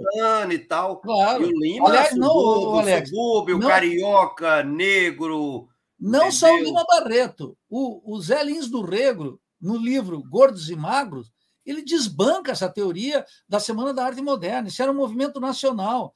Como é que tu vai falar em Semana da Arte Moderna se tu não falar no paraense José Veríssimo no terreno da literatura? José, não é Érico Veríssimo, hein? Vou, vou, pessoal que está hum. ouvindo aí, é José Veríssimo, um paraense brilhante, história da literatura brasileira, coisas extraordinárias, de uma potência, mas isso não passa pela USP, não passa pela Folha, não passa pela Globo, não existe. o Lima Barreto, Lima Barreto, que você menciona, pode esse autor não ser considerado? Ele tem as obras completas. Tá aí, pô, você pega os, você pega os Bruzundangas, parece que escreveu ontem, né, sobre o Brasil. Parece que acabou é, de escrever ontem. Veja quem leu os Brusundangas. Pergunte, é. chegue numa sala de aula e pergunte. Mas eu pergunto sempre, quem leu. Quem, eu nem pergunto se leu Brusundangas, né? Porque eu estou no planeta Terra, eu estou aqui. E eu pergunto para assim: conhecem Lima Barreto? Assim, ó. Não, não, não é aquele ator da Globo, o Lima Duarte, é o Lima Barreto. Que é, tu tem que explicar, né? Porque é uma. Não, é porque é uma loucura. Tá todo mundo no YouTube, no Netflix, no podcast, no YouTube e na televisão. Só que se não tiver livro, livro, silêncio, trabalhando sozinho, não vai a lugar nenhum. Esse é o problema. Entendeu? Eu lamento que não tenha carnaval, porque eu queria me esparramar na festa. Aí tem, pode ter muito barulho. Mas fora disso, tu tem que estar sentado lendo, estudando. Isso não vem por youtuber, podcaster e polêmicas inúteis feitas em canais, um com o outro. Eu, primeiro que eu não dou bola, só dou bola para youtuber assim quando o cara tem 2 milhões. 2 milhões, 2 milhões e meio. Aí eu vou ver lá. Lá nos Estados Unidos tem, tem cara de rádio lá que fala todos os dias para 40 milhões de pessoas. 40, 42 milhões. Tem um cara de direita lá. E eu acompanho eles, etc. Mas então, Alex, o que eu peço, sobretudo para a juventude, estudantes, trabalhadores, é, eu tive uma experiência agora no IELA extraordinária, que é o que ler para entender a América Latina. Nós tínhamos mais de 6 mil alunos, e eu vi bancários, gente aposentada, funcionário público, gente do campo e da cidade, gente que, que não faz mais universidade, gente que fez universidade pela metade e abandonou, que voltou a estudar. Isso é uma conquista extraordinária, Alex. Nós achamos, nós professores, que só se estuda dentro da universidade. Isso é uma idiotice. Mas dentro da universidade se, se doutrina e tem esse negócio da decoreba, memorização, a educação bancária, que falava lá o católico Paulo Freire. Isso funciona. Mas inteligência, agudeza, curiosidade intelectual, a universidade está aqui para matar tudo isso. E colocar a última novidade from United States e from Europa qualquer Nancy Fraser, Judith Butler, vira aqui uma nova profeta que vai anunciar a boa nova. É, é de chorar, é de chorar. É, é uma coisa assim. E não que eu não leia, eu li agora o livro da, da, da Elizabeth Rodinesco. Foi uma crítica devastadora esse identitarismo aí. E ela estava lá quieta no canto dela, no, no, no divã, consultório, etc. e tal, na vida privada. E ela saiu, né? Ela saiu em defesa da psicanálise, ela escreveu um livro aí de dois anos atrás, já tem em português, ela dizendo o seguinte: olha, vou ter que sair na cena pública para defender Freud, porque aqui está uma impostura em Paris, mas qualquer coisa que acontece em Paris, a rapaziadinha universitária aqui acha que chegaram as luzes. De Paris não vem nada. Há muito tempo, zero não vem nada. E dos Estados Unidos vem o lixo intelectual na música. Olha esse sertanejo universitário, se não é uma imitação country dos Estados Unidos, é uma coisa horrorosa. E eu não estou aqui também para fazer a, a, a, o elogio da bossa nova, não. Eu estou dizendo que está um caos. E, e essa falta de. Alex, e os que nos escutam aqui, são mais de uma centena. O grande problema é que o sujeito não tem a noção, a noção da origem daquela novidade. Ele não conhece o mundo estadunidense. Ele não conhece o mundo europeu. Ele toma aquilo como uma novidade absoluta. Eu vi uma, algo fundamental, Alex. Muitos professores que vão para a universidade, lá nos Estados Unidos, eles voltam sem entender os Estados Unidos sem ler um Hordzinho, outra história dos Estados Unidos, sem ler os grandes tratados, de, sem ler Alexander Hamilton, sem ler o Jay, os, os federalistas todos, sem, sem ler a Constituição dos Estados Unidos, o desenvolvimento capitalista nos Estados Unidos.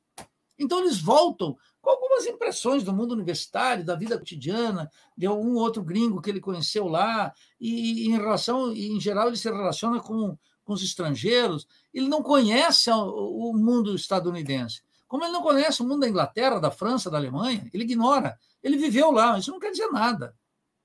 É preciso é, trabalhar duro para entender isso.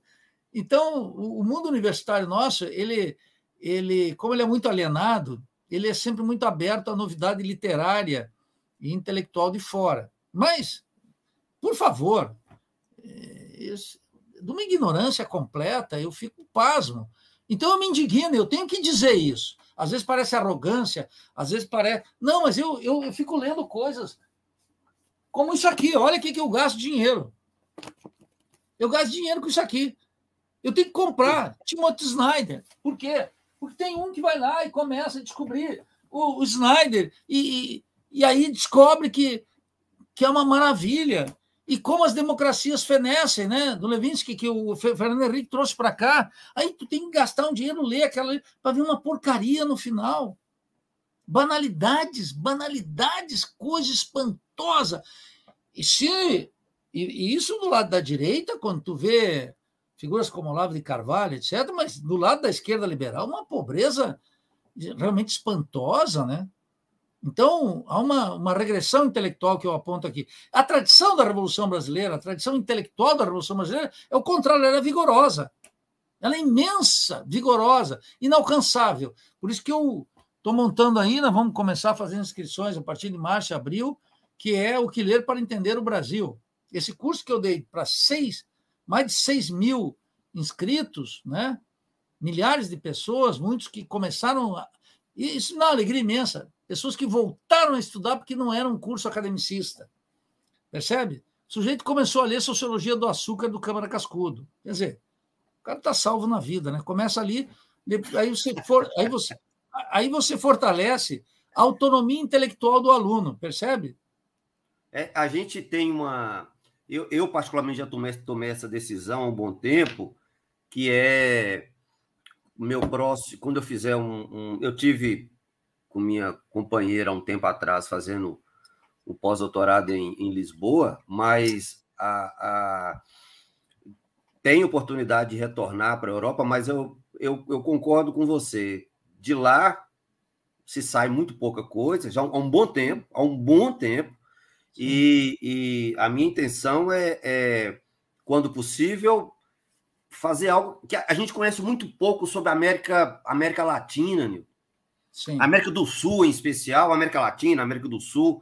Então, se estuda muito pouco os filósofos, os escritores, os sociólogos da América do Sul, em especial, entendeu? Para conhecer um pouco uh, uh, de, desse povo. É, e é, é curioso que muitas vezes nós nos apegamos a esse discurso de crítica à colonialidade, mas na hora de, de fazer algo efetivo, você vai vai para a Europa, né?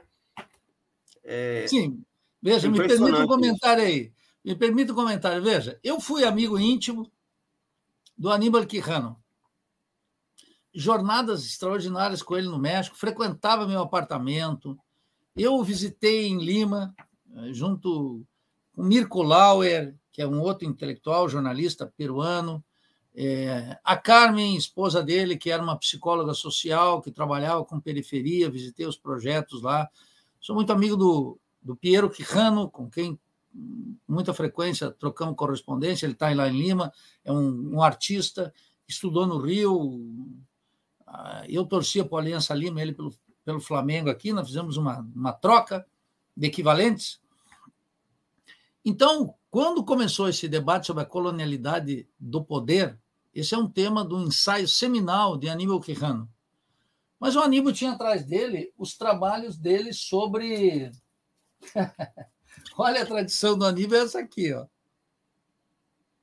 Sim. E depois, no final aí da vida, já ele lançou essa, essa, tematização da colonialidade do poder, que era uma crítica ao colonialismo, porque o Aníbal ele é, ele tem um livro sobre Mariátegui, né? José Carlos Mariátegui, extraordinário, um livro muito importante. É, e ele então pegou essa linha de interpretação do Mariátegui. E no Mariátegui, os sete ensaios de interpretação da realidade peruana, ele diz: olha, o problema da terra aqui, o problema do poder aqui, é o índio porque é um país de maioria indígena. É como a Bolívia, é como o Equador. Não podemos transportar essa realidade aqui para o Brasil. Também não dá, porque a nossa composição étnica é outra. Então, o Aníbal tematizou a colonialidade do poder. Isso virou essa bobajada, esse programa alienante de quinta categoria da decolonialidade, que é verdadeiramente espantoso espantoso. Eu não conheço um livro. E olha que eu sou curioso, e, e quando eu pego alguma coisa para ser adversário, eu busco tudo que dá. Eu sou como uma, aprendi com o Gramsci, isso está no Marx também, mas o Gramsci diz expressamente, né? Ser justo com os adversários, ler, pegar suas melhores teses. Eu vou atrás disso. E aí o que, que eu encontro? Quinquilharias, me dá um único livro sobre decolonialidade. Bom, tu teve lá em Portugal, Boa Ventura, por favor, aí eu vou me jogar embaixo de um caminhão aqui. Quer dizer, não dá. Me, me dá um único. O, o, o argentino que está radicado lá nos Estados Unidos, tá louco, você está brincando comigo. Eu, eu acompanho. E eu, sobretudo, conheço os estudos do Aníbal, né? o ensaio que ele abriu aí. Depois ele se aproximou muito do, do Emmanuel Wallerstein. Eu trouxe o Wallerstein aqui. E eu conheci o Wallerstein lá no Rio e no México.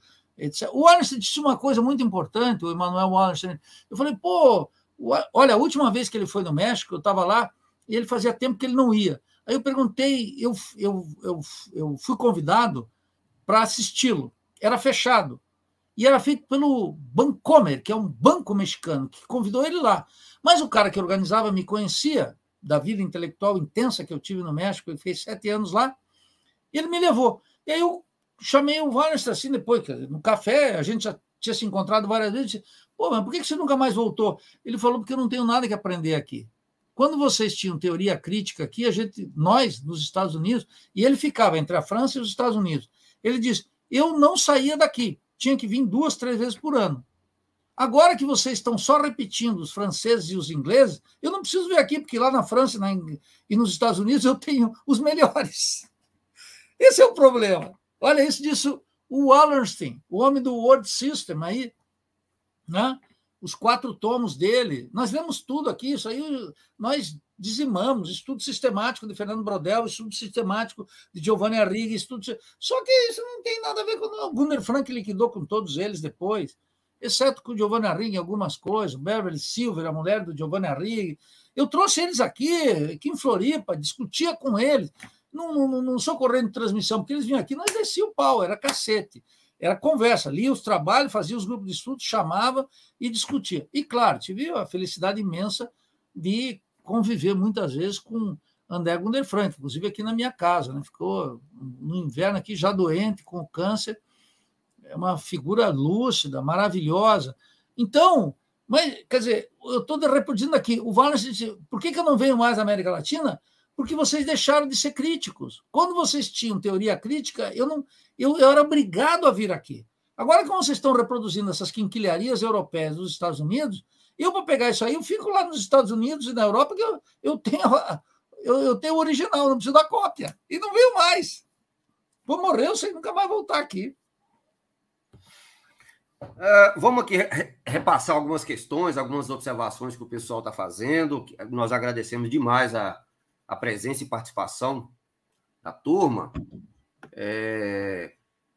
Vamos lá procurar algumas aqui. O Arthur Dias, né? As palavras subdesenvolvimento, eu vou colocando aqui na, na tela, aí você vai lendo também. As palavras subdesenvolvimento e dependência estão praticamente ausentes do debate pré-eleitoral. É impressionante. No lugar, no lugar é a banalização do cotidiano total. É uma questão que ele está colocando, né? uma observação. É, eu estou de acordo. O, o, o, conceito de subdesenvolvimento desapareceu. Quer ver o exemplo disso? Não ficava o Lula aí dizendo que nós éramos a sexta economia medida em PIB do mundo? Ora, quando tu lê é, Sociologia para os Países Subdesenvolvidos, do Álvaro Vieira Pinto, ele diz lá de cara. Isso, olha, eu fiz graduação, mestrado, tudo em economia. Eu sei o que significa isso, mas eu estou pegando lá um filósofo, físico e matemático, médico, inclusive, que dizia o seguinte: o PIB é o pior indicativo de, de, de, de medição de algo, de medida de algo. Então, o Lula, nós somos o sexto PIB, vamos para ser o quinto. Agora ele diz, nós somos décimo. Isso não significa nada, ele está banindo o conceito de subdesenvolvimento e está reproduzindo uma alienação total, quando não pode. Não pode. Então, é estranho, né? Uma, uma sexta economia com, se nós pegarmos esses índices, com o IDH, por exemplo, tão horroroso. Sim, né? mas mesmo, você veja, pega o PIB, pega o IDH, etc., o que, que tu está evitando? Tu está evitando a análise das classes. Precisa é. analisar a classe. Inclusive, a sociologia do trabalho, que ajuda alguma coisa, ela limita noutra, porque ela é uma sociologia do desespero, ela é uma sociologia do buraco. Ela não coloca o tema, ela não tematiza a revolução. E logo, então, ela fica narrando, se aproveita alguns estudos. Eu estou sempre atento em toda uma sociologia do trabalho que existe no Brasil, na América Latina, eu acompanho os autores, alguns conheço, mas é uma sociologia do desespero, é, na, é a, a, o relato da miséria. Ela tem um caráter contemplativo, ela não entra na, na, na revolução. E, portanto, serve como material subsidiário, mas eu não vim aqui para lamber as feridas, né? Ah, o esquecimento de nossa história é proposital? Sem dúvida, é a ideologia dominante. A ideologia dominante.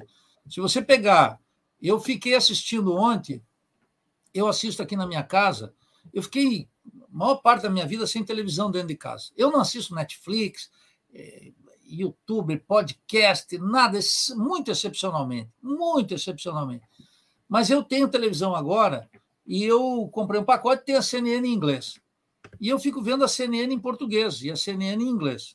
A CNN em inglês, eu posso assistir uma entrevista de um Robert Gates, que foi diretor da CIA no governo Bush e também secretário de Estado no governo de um democrata como Barack Obama. É um rapaz esperto, não é qualquer um. Então, eu fico ali vendo o personagem. Aqui é uma lavagem cerebral.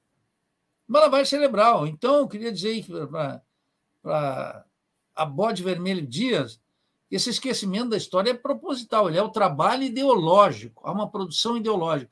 Esse pessoal fica aí falando em narrativa. Narrativa é uma coisa para boteco, nem em boteco eu me atreveria bêbado em dizer tal coisa. Narrativa quanto a narrativa, isso aí eu não chego nem perto. Quer dizer, se o cara me disser isso numa mesa na minha frente, eu bêbado me levanto e vou embora. Não, não, não aceito isso aí, tem que ter um mínimo de rigor.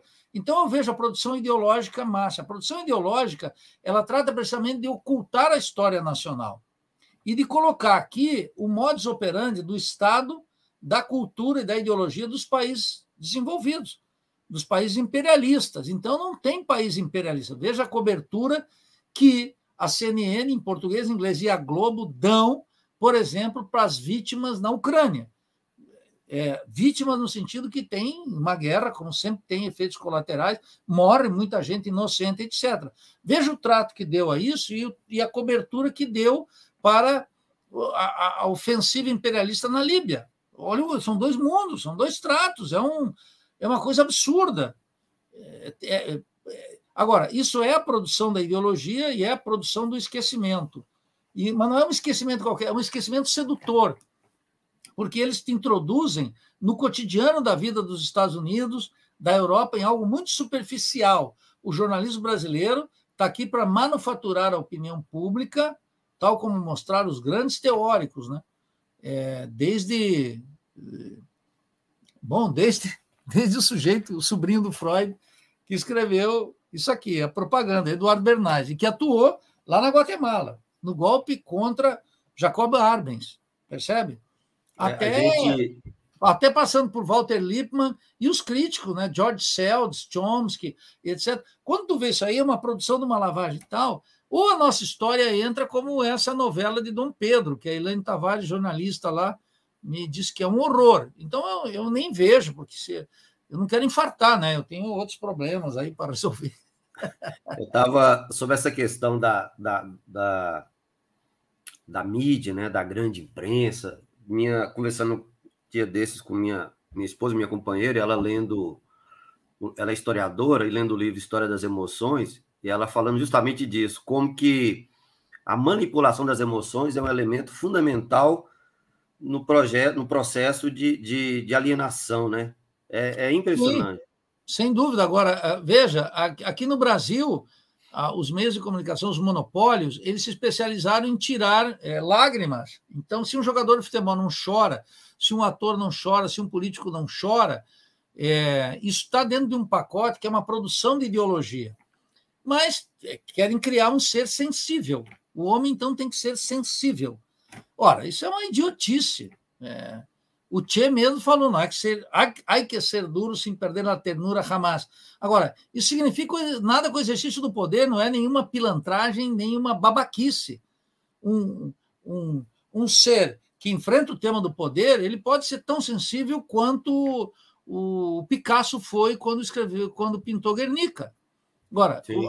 a manipulação das eleições é um pacote que tem a ver com o trabalho ideológico permanente sobre amplas massas e tem íntima relação com a profusão dos meios de comunicação, com a, com a, com a massificação da televisão. E que, agora... é um tema ainda, que é um tema ainda muito pouco é, discutido. Vamos, gente, nós falamos tanto da, da academia, é, escreve, se escreve sobre mídia e poder, mídia e poder e tal, mas é, se discute muito pouco no, no âmbito das decisões políticas, Nilton, essa esse papel corrosivo da mídia na, no, nosso, no nosso cotidiano, né? E, e, aquela coisa, concessão pública, concessão pública, mas a prática é absolutamente privada, exploradora, ideologizante. Escuta, tem, Alex, tem algum candidato dizendo o seguinte: essas televisões vão receber balas. Só tem um que diz isso, é o proto-fascista contra a Globo. Bolsonaro diz, claro, já disse tudo da Globo, né? Que ele disse Agora, tem um monte de gente que acha que porque a Globo coloca uma atriz, um, um, ator negro, ou porque defende o identitarismo, etc e tal, bababá, bababá, ele é o nosso projeto. Não, a Globo é um...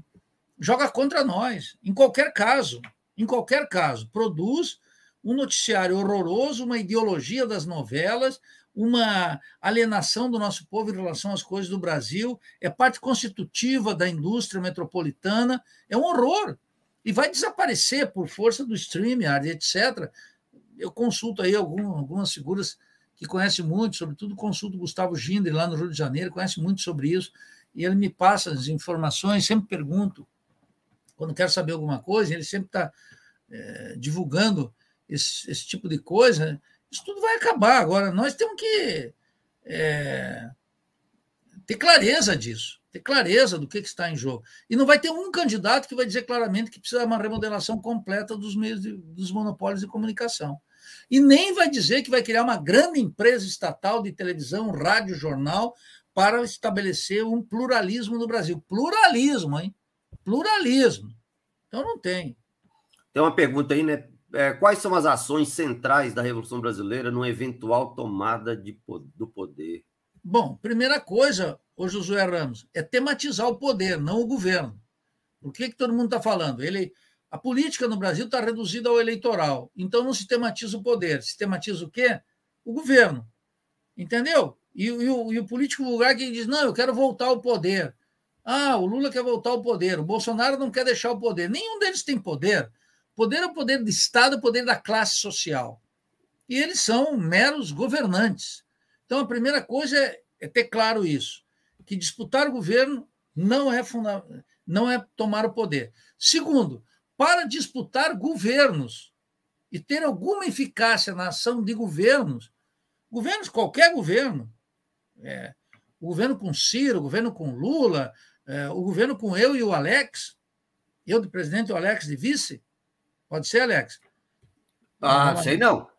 Não, então, já viu, já deu problema. Já deu problema. Para a gente disputar governo, a gente precisa ter uma perspectiva de poder, Josué. E, e, e o que, que a América Latina mostrou? Todos aqueles governos que não tinham uma perspectiva de poder ou foram destituídos ou foram liquidados pela reação do voto mesmo. Não adianta falar que é revolução colorida. Não adianta falar que é golpe. Ou tu te prepara para a tomada do poder, tematiza o poder aos olhos das maiorias. Não é uma coisa que aqui entre eu, Alex e o José Ramos vamos conversar. Não! Os candidatos têm que dizer: o poder está na mão da classe dominante, não está no povo. Tal como disse Maurício Bishop para Granada, tal como disse Fidel Castro para Cuba, tal como disse Lázaro Cárdenas para o México, tal como disse João Goulart para o Brasil, tal como disse Jacob Armes para Guatemala. E assim, as revoluções têm que tematizar e dizer claramente. Eu não estou preocupado em ser entrevistado pela Globo CNN. Jamais. Não. Mil anos de solidão. Não há problema nenhum. Não vai depender disso. Então tem que dizer. Agora, os políticos no atual sistema não dizem a verdade, e por isso que o atual sistema é cada vez mais repudiado pelo povo. Aí a classe dominante diz: olha, democracia é tudo que tem. Democracia quer dizer um regime eleitoral. Um regime democrático não é um regime eleitoral. Você pode ter um regime eleitoral e não ter um regime democrático. A Colômbia tem um regime eleitoral, eleições periódicas, imprensa aberta, tribunais funcionando, política externa alinhada com os Estados Unidos, etc., e um terrorismo de Estado, uma matança generalizada embaixo. E alguém está dizendo que o, o presidente colombiano é um ditador, que é um sanguinário, um bandido? Não, está tudo bem lá na Colômbia, não está? E aqui no Brasil? Tem assassinato de dirigentes camponeses, de dirigentes sindicais, sempre está ocorrendo aí todo ano. Dezenas deles. Dezenas. Líder sem terra. Não, eu estou falando, um líder é, sindical, um líder sem terra, etc. Ah, sim. Tem uma matança desde sempre. Alguém está chamando isso aqui de que não é uma democracia? Não, porque todo mundo identifica democracia com o regime eleitoral. Todo mundo identifica governo com poder. E, portanto, Josué, tematizar a Revolução Brasileira significa ter um discurso político e uma prática que rompa com essa consciência alienada da maioria das classes subalternas, porque não tem um político, um partido, etc., que diga claro isso. O pessoal fica se rendendo. E, sobretudo, Josué, não ter uma concepção parlamentar de política, que o que conta é o vereador, o deputado, o prefeito, o senador e o presidente da República. Se não tem lá alguém que tematiza a revolução, não serve para absolutamente nada. Digo claramente aqui. Você me querendo como vice, você... cuidado, porque vice tradição de, de golpe. É, mas não vá pensar, não vá pensar que eu sou a Dilma Rousseff. Pois, pois é. e lembrando que dizem aí as más línguas que o, o Putin avisou, né? Você vai ser derrubada. É, mas ela, a Dilma disse que, que, que não. É... Bom, mas isso não importa. É o seguinte: estava claro durante muito tempo. Não precisava, não precisaria o Putin avisar, né, Nildo? Tava foi se alinhando de tal forma que eu até 42 dias antes eu achava que não iam tirá-la.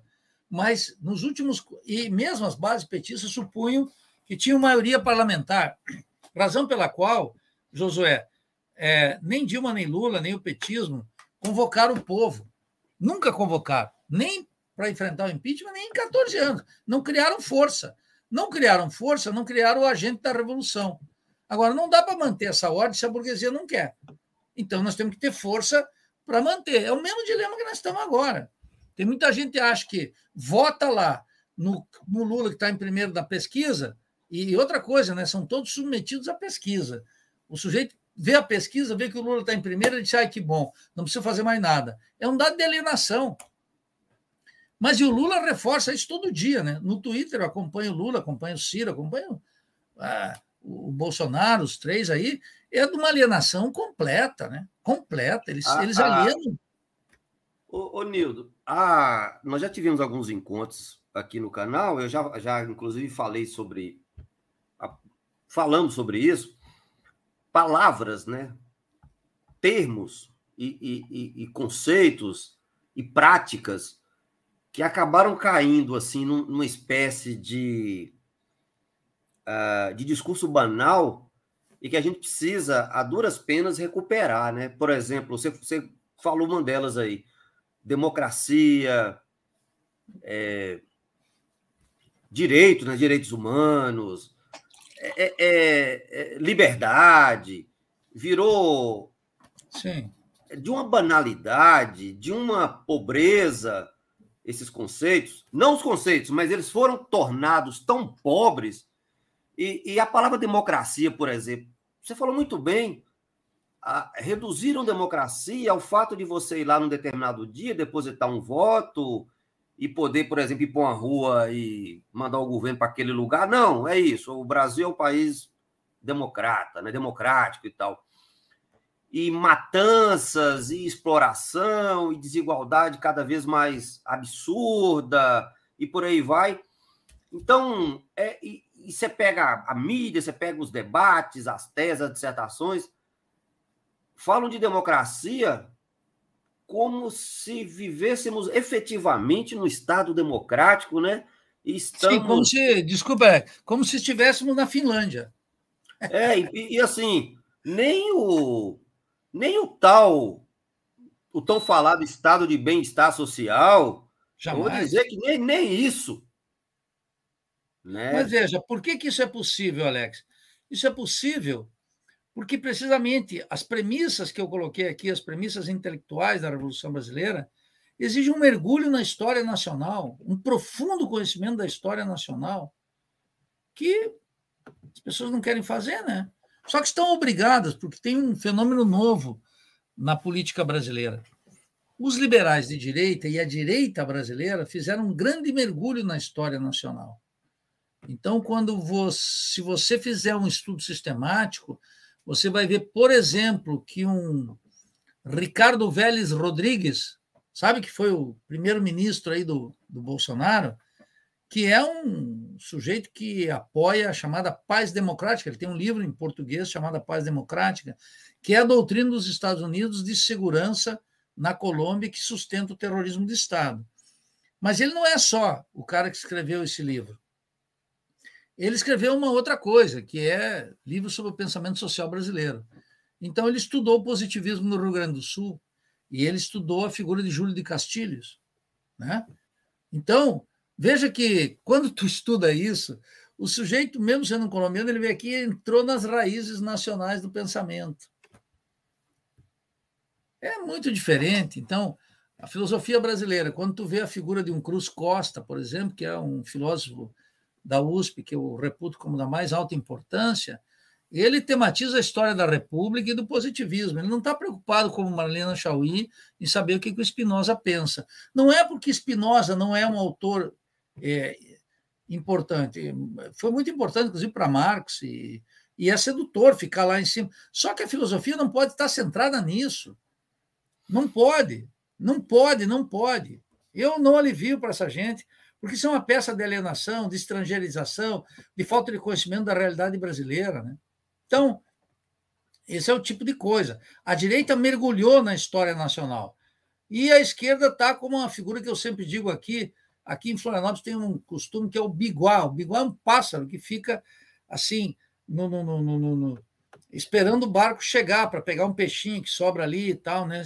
Eu digo que os acadêmicos no Brasil são uma espécie de biguá de rampa. Eles ficam na rampa ali para ver o último peixinho que vem da, da França, da Itália, é, da Eu digo, por exemplo, eu sempre digo, há 15 anos atrás, Norberto Bob era um autor lido no Brasil. Hoje ninguém fala mais dele. Ninguém. Eu não estou reivindicando ele, estou só mostrando como é que as, as, as estrelas acadêmicas sobem, caem no esquecimento, e vem uma nova, e cai no esquecimento, e vem uma nova, e toda geração vive sob o espectro de um autor estrangeiro sem a menor importância para o Brasil. A menor. Se você ainda considerar que as universidades têm bibliotecas miseráveis, a despeito de ter coisas boas que não são consultadas, e que nós não temos uma indústria cultural brasileira forte, nem no cinema, nem no teatro, nem nas editoras, nem nas bibliotecas, nem nos canais de televisão, nem nas rádios, etc., que é uma alienação completa, o sujeito que entra na universidade, ele encontra esses professores acadêmicos com reitores, em geral, idiotas, quero repetir aqui, reitores idiotas, que ficam falando em internacionalização da universidade brasileira, quando a universidade brasileira precisa se nacionalizar e e não entendem que esse professor, esse estudante e esse técnico, ele é uma vítima de um sistema alienante que nós precisamos reverter, percebe? Precisamos reverter radicalmente. Então, se não tem isso, ele não, ele não percebe, ele não entende, ele acha que ele está navegando, basta ele publicar, sei lá quantos livros, quantos artigos, e nisso que a gente faz aqui, né? Estamos preparando eu e o Rampinelli o terceiro tomo do Crítica à Razão Acadêmica, vamos soltar agora em abril, com a volta das aulas presenciais, nós vamos soltar. Que é essa crítica à razão acadêmica, essa história do sujeito vai publicar no, numa ficção, né, que ele chama uma, revolução, uma, uma revista internacional. Não existem revistas internacionais. revistas internacionais do, do, do, dos Estados Unidos, da França, da Inglaterra, da Alemanha. E ele vai lá publica numa revistinha que tem um, um referee que tem um corpo editorial que decide e que ele entrega a sua pequena molécula de conhecimento de graça numa no sistema mundial de produção de conhecimento que acaba gerando lucros nos países centrais e que ele inclusive para acessar essa revista ele tem que pagar em royalties porque é, são todas revistas pagas, né? Então, é verdadeiramente espantoso, é uma alienação completa. Quer dizer, a diferença entre um professor doutor que publica nas chamadas revistas internacionais e um metalúrgico de São Bernardo do Campo que trabalha na Volkswagen é igual, os dois são alienados. Um não entende a, a mais-valia e o outro não entende o trabalho que ele produz com as próprias mãos e é apropriado pelos. Ele vai numa, numa farmácia, compra uma, um analgésico que ele ajudou a construir, mas ele não reconhece como tal que lá nos Estados Unidos, na Europa, tem articulação entre um fomento estatal violentíssimo, inclusive de, de indústria militar para as universidades, articulação com as multinacionais, as universidades e o Estado, e cria aquele gigantesco. Eu sempre acesso ao, Outlook, o, o, o anuário da Fundação Nacional de Ciência dos Estados Unidos, e lá eles mostram como eles não produzem. E Biden está dizendo isso no informe do Congresso, mas o pessoal não escuta, não lê, não estuda, não sabe nada dos Estados Unidos, uma ignorância, uma burrice que me irrita. Eles não sabem que os Estados Unidos têm uma educação destruída, universitária, etc. Então, eles precisam chamar chineses, asiáticos em geral, latino-americanos, africanos, lá para dentro, as melhores cabeças, e eles articulam projetos de pesquisa que eles não conseguem produzir o número de cientistas necessários em tecnologia de informação, física, química, matemática, biologia, para tocar aquela máquina capitalista gigantesca. Então, eles fazem convênios. Ou pegam uma, uma, uma presidente como a Dilma, que faz um Ciências Sem Fronteiras, financia nossos melhores alunos para ir de graça lá. Aí é para chorar, né? Em nome do quê? da caridade, da caridade. Vamos dar uma experiência. Não, devia fazer o contrário. Chamar os melhores cientistas do mundo para eles ficarem seis meses aí em, em, em, em Minas, aqui em Santa Catarina, em Montes Claros, para depois disso, de montar projetos de pesquisa, da gente entender nas áreas de ponta, determinado por uma razão de Estado, não pelo interesse do bocó do professorzinho que se encantou com um tema novo e acha que o povo tem que financiar isso. Não um Estado que, orientado por uma revolução, vai dizendo: vamos trabalhar em física, química, matemática, biologia, os grandes projetos vinculados com grandes projetos de emancipação do nosso povo no interior de uma revolução brasileira. E aí nós vamos financiar esses projetos e vamos trazer o melhor da China, da Rússia, dos Estados Unidos, da Alemanha, de onde for para cá, articulado com os latino-americanos, para ficar seis meses, um ano, e depois, em cima de um projeto que nós dominamos, a, a, a, favor da emancipação das massas, da miséria, da exploração, da dependência, do subdesenvolvimento, podemos ir para lá. Antes, não. Nada disso. Porque nós vamos... Parece tão óbvio, né, Nil? É, mas não é. Todo mundo. Quando eu comecei a fazer a crítica do Ciência da Fronteira como o programa mais estúpido da qual eu tive conhecimento na humanidade, tem gente que ficou louco. Como eu dizia, olha, o Bolsa Família é uma vergonha. É uma digestão moral da pobreza. Agora todo mundo fica envergonhado, porque o, o, o, o corrupto e liberal Michel Temer manteve e o Bolsonaro ampliou. E se tu pegar os valores de agosto de 2016, eles são superiores. Bom, se era um baita programa durante o Lula, por que, que não vamos considerar um baita programa durante o governo do proto-fascista? Isso é uma mentira. Nós não podemos cair nisso. Esse é o problema, Alex. É, ô, ô Nildo, é, a sua crítica à universidade ela, ela é, é curiosa porque é, por outro lado, a chamada direita, a extrema-direita, principalmente com aquela, com aquela coisa lá do, do escola sem partido e tal, crítica da ideologização ou da. Qual era o termo que eles utilizavam? Da. Ah, Sim, aquela bobagem de ideologia de gênero, etc. É, é, e a questão, não, é um termo que eles utilizavam muito. Ah, não, da, da, da, da do, do, do, Doutrinação. É da doutrinação, né? da guerra cultural e guerra cultural. É, essas tolices. É, é curioso que é, eu também já, já toquei nesses, nesse, nesse tema aqui em, outros encontros, com outras, outros convidados e convidadas. É, eu falo, bem, é um desconhecimento total. Antes, antes a gente tivesse doutrinando mesmo, porque a quantidade de votos que um cara como o Bolsonaro teve no meio universitário, na área de humanas, claro. na área de humanas e de professor de alunos de ciências humanas, foi uma, foi uma festa. Ora, ou seja, nós fomos muito incompetentes para doutrinar esses alunos.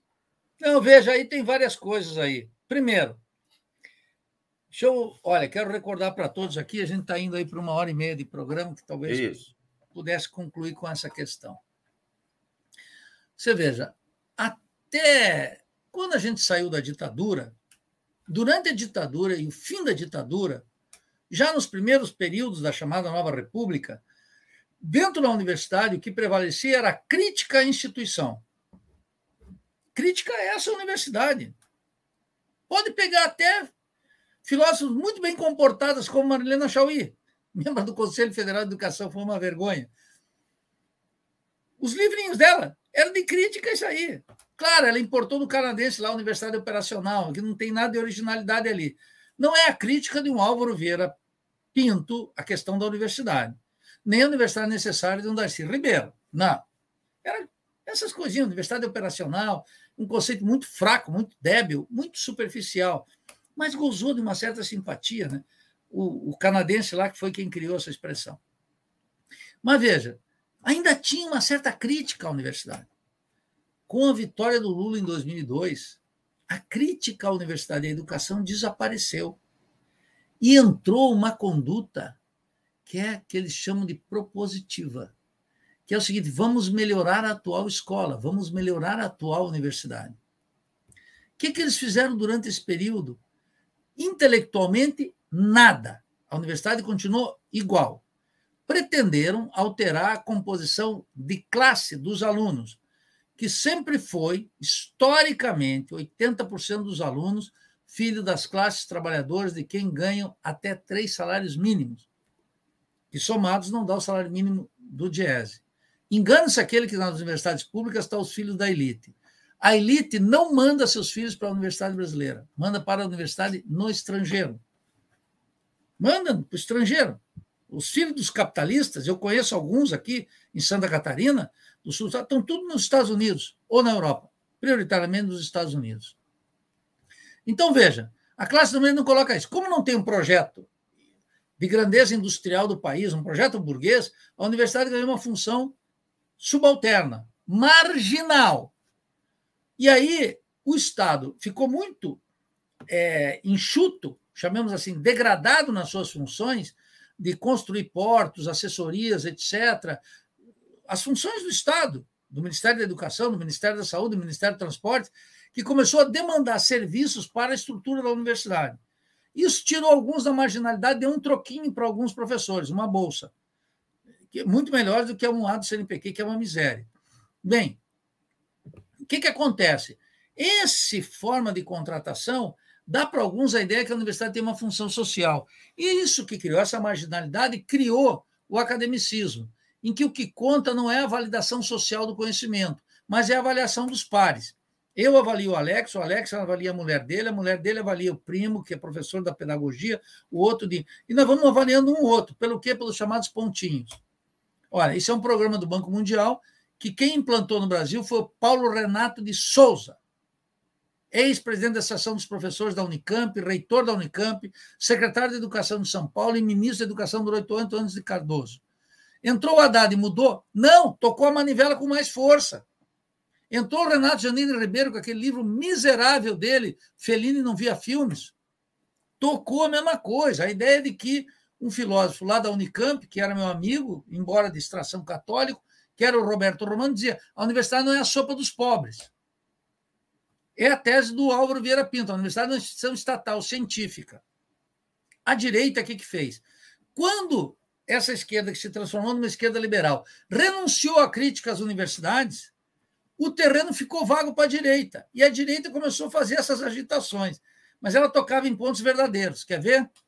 Como a universidade perdeu o rigor científico, a direita começou a atacar que a formação, sobretudo nas humanas, nas nossas áreas, não era científica. E não é. Eu vejo cada coisa que fica estarrecido, não tem rigor nenhum. Mestrados, doutorados, TCC, está uma escala industrial aquela bobagem que nós tínhamos que produzir 6, 7, 5, 8 mil doutores por ano. De onde é que saiu essa idiotice? Que tem que terminar no prazo. Imagine, imagine, Alex, dizer para um físico que um projeto de física tem que terminar em quatro anos. Eu recomendo a todos que leiam um, um texto maravilhoso publicado numa revista da USP, chamada A Formação da Mentalidade Científica, do Mário Schemberg, esse comunista físico extraordinário que teve grande vida lá fora, pensava, tal como Zé Leite Lopes, né? outro que também tinha. Colocou muito claramente o que, que acontecia aí. Mentalidade científica não é publicar. Publicar é uma coisa idiotice. Mas não é só que publicou, virou esse academicismo. Não dava formação científica. Segundo, estava no modismo colonial europeu e estadunidense, não entrava nas raízes profundas. E não fazia crítica à administração das universidades. A direita entrou fazendo essa crítica. Entrou, sabe com quem? Com um antigo livro lá de 78, 80, do Antônio Painho, filósofo da direita, que é a Sinecura Acadêmica. Eles começaram lá atrás. Começou numa crítica a uma disputa que teve na PUC de São Paulo. Eles começaram a mandar bala e foram acumulando.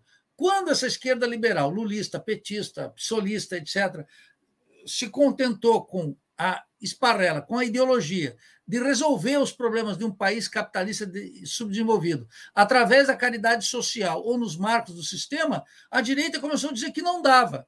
E ela começou a ter audiência. E ela começou a ter audiência. E começou a fazer a crítica. Nós abandonamos a crítica. Eu não. Mas o que era de esquerda abandonou a crítica. A crítica ficou na mão da direita. E a direita começou a pautar. E aí, eu lembro que num encontro lá em São Paulo, num curso de formação nacional do PSOL, eu disse que não tinha nenhum temor, que a escola sem partido não tinha a menor importância. E lembro que uma deputada do PT, do, do PSOL, a Isa Penha, como é que é, Isso é um absurdo, você é, tem que ver que a escola sem partido é uma ameaça. Eu digo, não é uma ameaça coisa nenhuma. E nas universidades, menos ainda. Alex, quem é que pode me tocar? Eu cumpro minhas obrigações, dou meus cursos, participo das reuniões, dou a contribuição, publico, etc.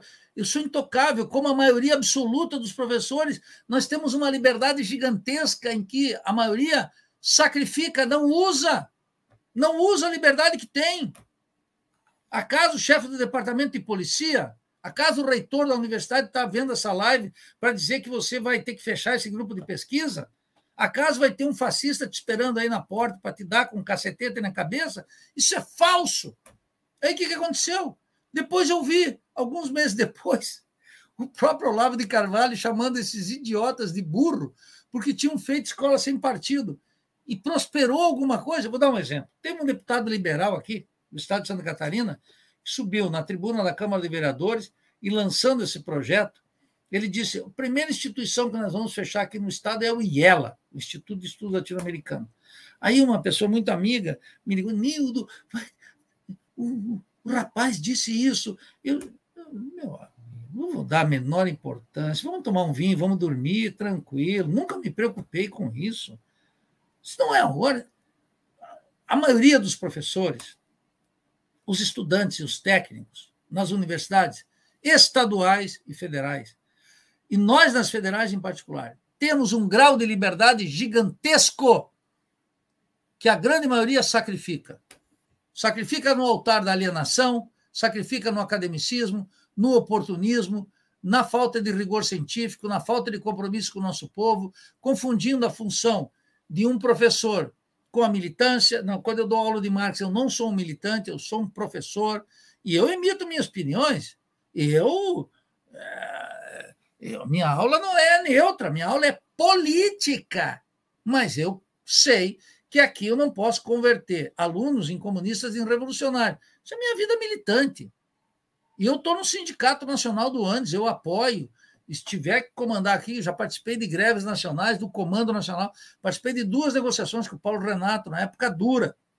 Então, eu não confundo as questões. Não é que o meu curso é, é, é neutro. Não, meu curso é político, eu digo para os alunos. Eu dou um curso de economia política aqui, cujo ensaio final é: Adam Smith é um liberal ou não? E eu dou aula dizendo por que, que Smith não é um liberal, dando pau no liberalismo, no MBL, no Paulo Guedes, no Bolsonaro, no Biden, em todos eles. É chapa quente. Agora, eu dou minhas aulas com rigor, estudo, continuo estudando economia clássica. Tenho tesão por isso. Fico. Estava lendo, comprei esse semestre e li as considerações sobre as consequências da redução do juro do John Locke. Pô, quem é que vai fazer isso? Eu continuo trabalhando para dar rigor, para um curso mais musculoso, mais forte, porque eu gosto dos alunos, o negócio de dar aula, etc. e tal. E colocar rigor na política, né? teoria na política. Qual teoria? Essa aqui da economia clássica? Não. Teoria da Revolução Brasileira é outra coisa. Então, nós temos uma grande liberdade.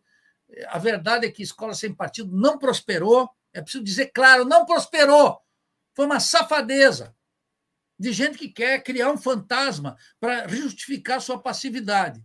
Eu não conheço, teve uma punição, outra aqui, acolá, perseguição, demissão, que sempre existiu na Universidade Brasileira. Sempre existiu, até no meu departamento, até na minha universidade. Meu amigo Jerônimo Vanderlei Machado foi passou num concurso, não foi admitido por um reitor. Sempre teve. Não precisava ter um regime fascista ou um presidente próximo-fascista, porque nós não temos regime fascista nenhum.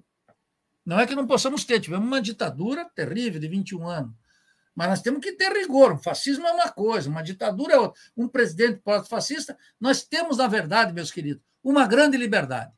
E eu quero saber o que vocês vão fazer com a liberdade.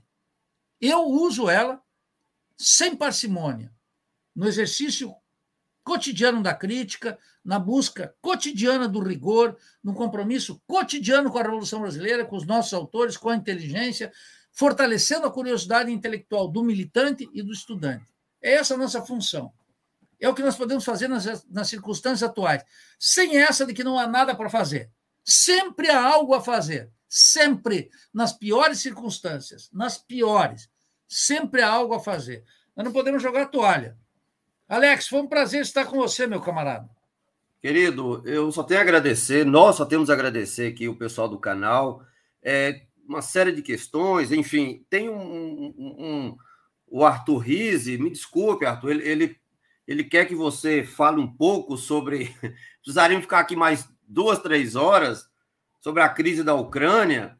É, e, a, e a, a, ideia do Nildo era falar especificamente sobre Brasil, né?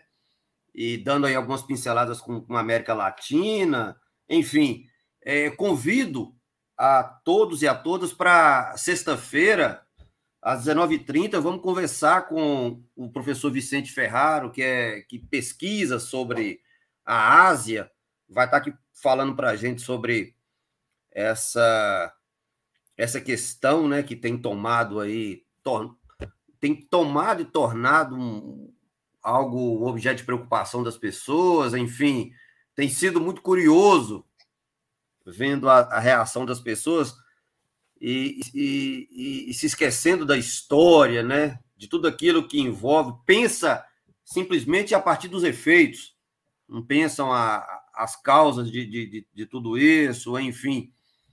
É, então, eu peço desculpa e convido as pessoas para estar aqui na sexta-feira conversando com a gente. É, obrigado o pessoal ter ficado aí duas horas de, de, de encontro. Nildo, nós só temos a agradecer, camarada. E fica o convite para assim que for possível é, você aparecer aqui em terras norte-mineiras, tá bom? Olha, esse convite é a coisa mais importante dessa conversa aqui. Quero conhecer Montes Claros, terra do Darcy Ribeiro, iria com o maior prazer conhecer a Universidade Estadual, né? que é uma universidade estadual, portanto, é uma universidade é, pública, né? pela qual. Foi a primeira sempre... coisa que você me perguntou, diga-se de passagem, tornar isso aqui público. A primeira pergunta do livro foi o seguinte: é uma universidade pública? Sim, claro. Eu falei sim. Claro, então vamos, então vamos conversar. Exatamente, exatamente. É claro. Imagine se eu for chamado pela Estácio de Sá, não vai dar, né, cara? Ah, você cobra uns 20 pau, cara. É, Faz igual aí... aí. Tem uma, tem uma tríade que anda pelo Brasil eu... que cobra 20, 30 mil aí para falar. É, mas eu, eu tenho como conduta não mercantilizar meu saber. Não, eu estou sacaneando. Sim, sim, eu sei, eu sei. Eu sei, mas eu tenho como conduta o seguinte: eu vivo com o meu salário e está muito bom. Tem gente que diz, tu fuma charuto cubano? Sim, pago com o meu salário. E um runzinho, pago com o meu salário. Tudo com o meu salário. Claro. Entendeu? Eu não dou moleza, não dou moleza. É com o meu salário, tá bom. É isso aí, temos que ter o nosso vida do nosso povo. Eu não quero comprar um carrão, não, é, eu tenho uma vida austera, modesta, e aqui muito acima do nosso povo, que está afundado na miséria, está afundado na alienação, que está afundado na exploração. Eu vivo muito acima do nosso povo. Os professores universitários, nós estamos acima, muito acima das condições do nosso. Tem professor que não gosta que eu digo isso, mas isso é a mais pura verdade, porque são os números. Basta correr o Brasil, entendeu? Sim. Vai visitar uma, uma, uma, uma favela no Rio de Janeiro, no Recife, vai visitar Belém do Pará, vai visitar o interior do Rio Grande do Sul, vai visitar eh, a região metropolitana de Curitiba, vai visitar Vitória no Espírito Santo, vai corre o Brasil, Pernambuco, vai para Alagoas para tu ver. É, é, não é, o pessoal não tem noção do Brasil. Vai para o interior de Minas, uma pobreza. Vale Jequitinhonha aqui, ó. Jequitinhonha em Minas, uma pobreza gigantesca. Setores da é, tem que entender, Fortaleza, meus amigos lá de Maracanaú. Quer dizer, então a gente vive muito acima disso, mas eu, esse convite para ir aí na universidade, eu proponho dar um curso de dois, três dias, sistemático, bibliografia sobre a Revolução Brasileira, sobre o pensamento brasileiro, é, que eu fico muito contente, desejo aí muita sorte, muito trabalho duro, sistemático, o grupo de pesquisa de vocês, o agenciamentos contemporâneos, mantenham-se firmes, estudem os filósofos brasileiros, tem muito filósofo entre vocês, né? Então, Cruz Costa é fundamental, é muito, absolutamente indispensável. O quem eu reputo o maior filósofo brasileiro de todos os tempos, Álvaro Vieira Pinto. Ele influenciou Leandro Conder, que era do, do Partido Comunista, do, do, do PT, do PSOL marxista. Ele influenciou muita gente e, e recomendo força para vocês e, e, e sempre que possível é, eu estou à disposição. Alex, foi um prazer imenso a todos que nos escutaram aqui, mais de uma centena de pessoas. Um grande abraço. Adiante à esquerda sempre, meus queridos. E Adelante. E quero pedir que consultem, consultem a página do IELA, né, do Instituto de Estudos Latino-Americanos. Grande abraço. Falou, querido. Boa noite e até breve. Até breve.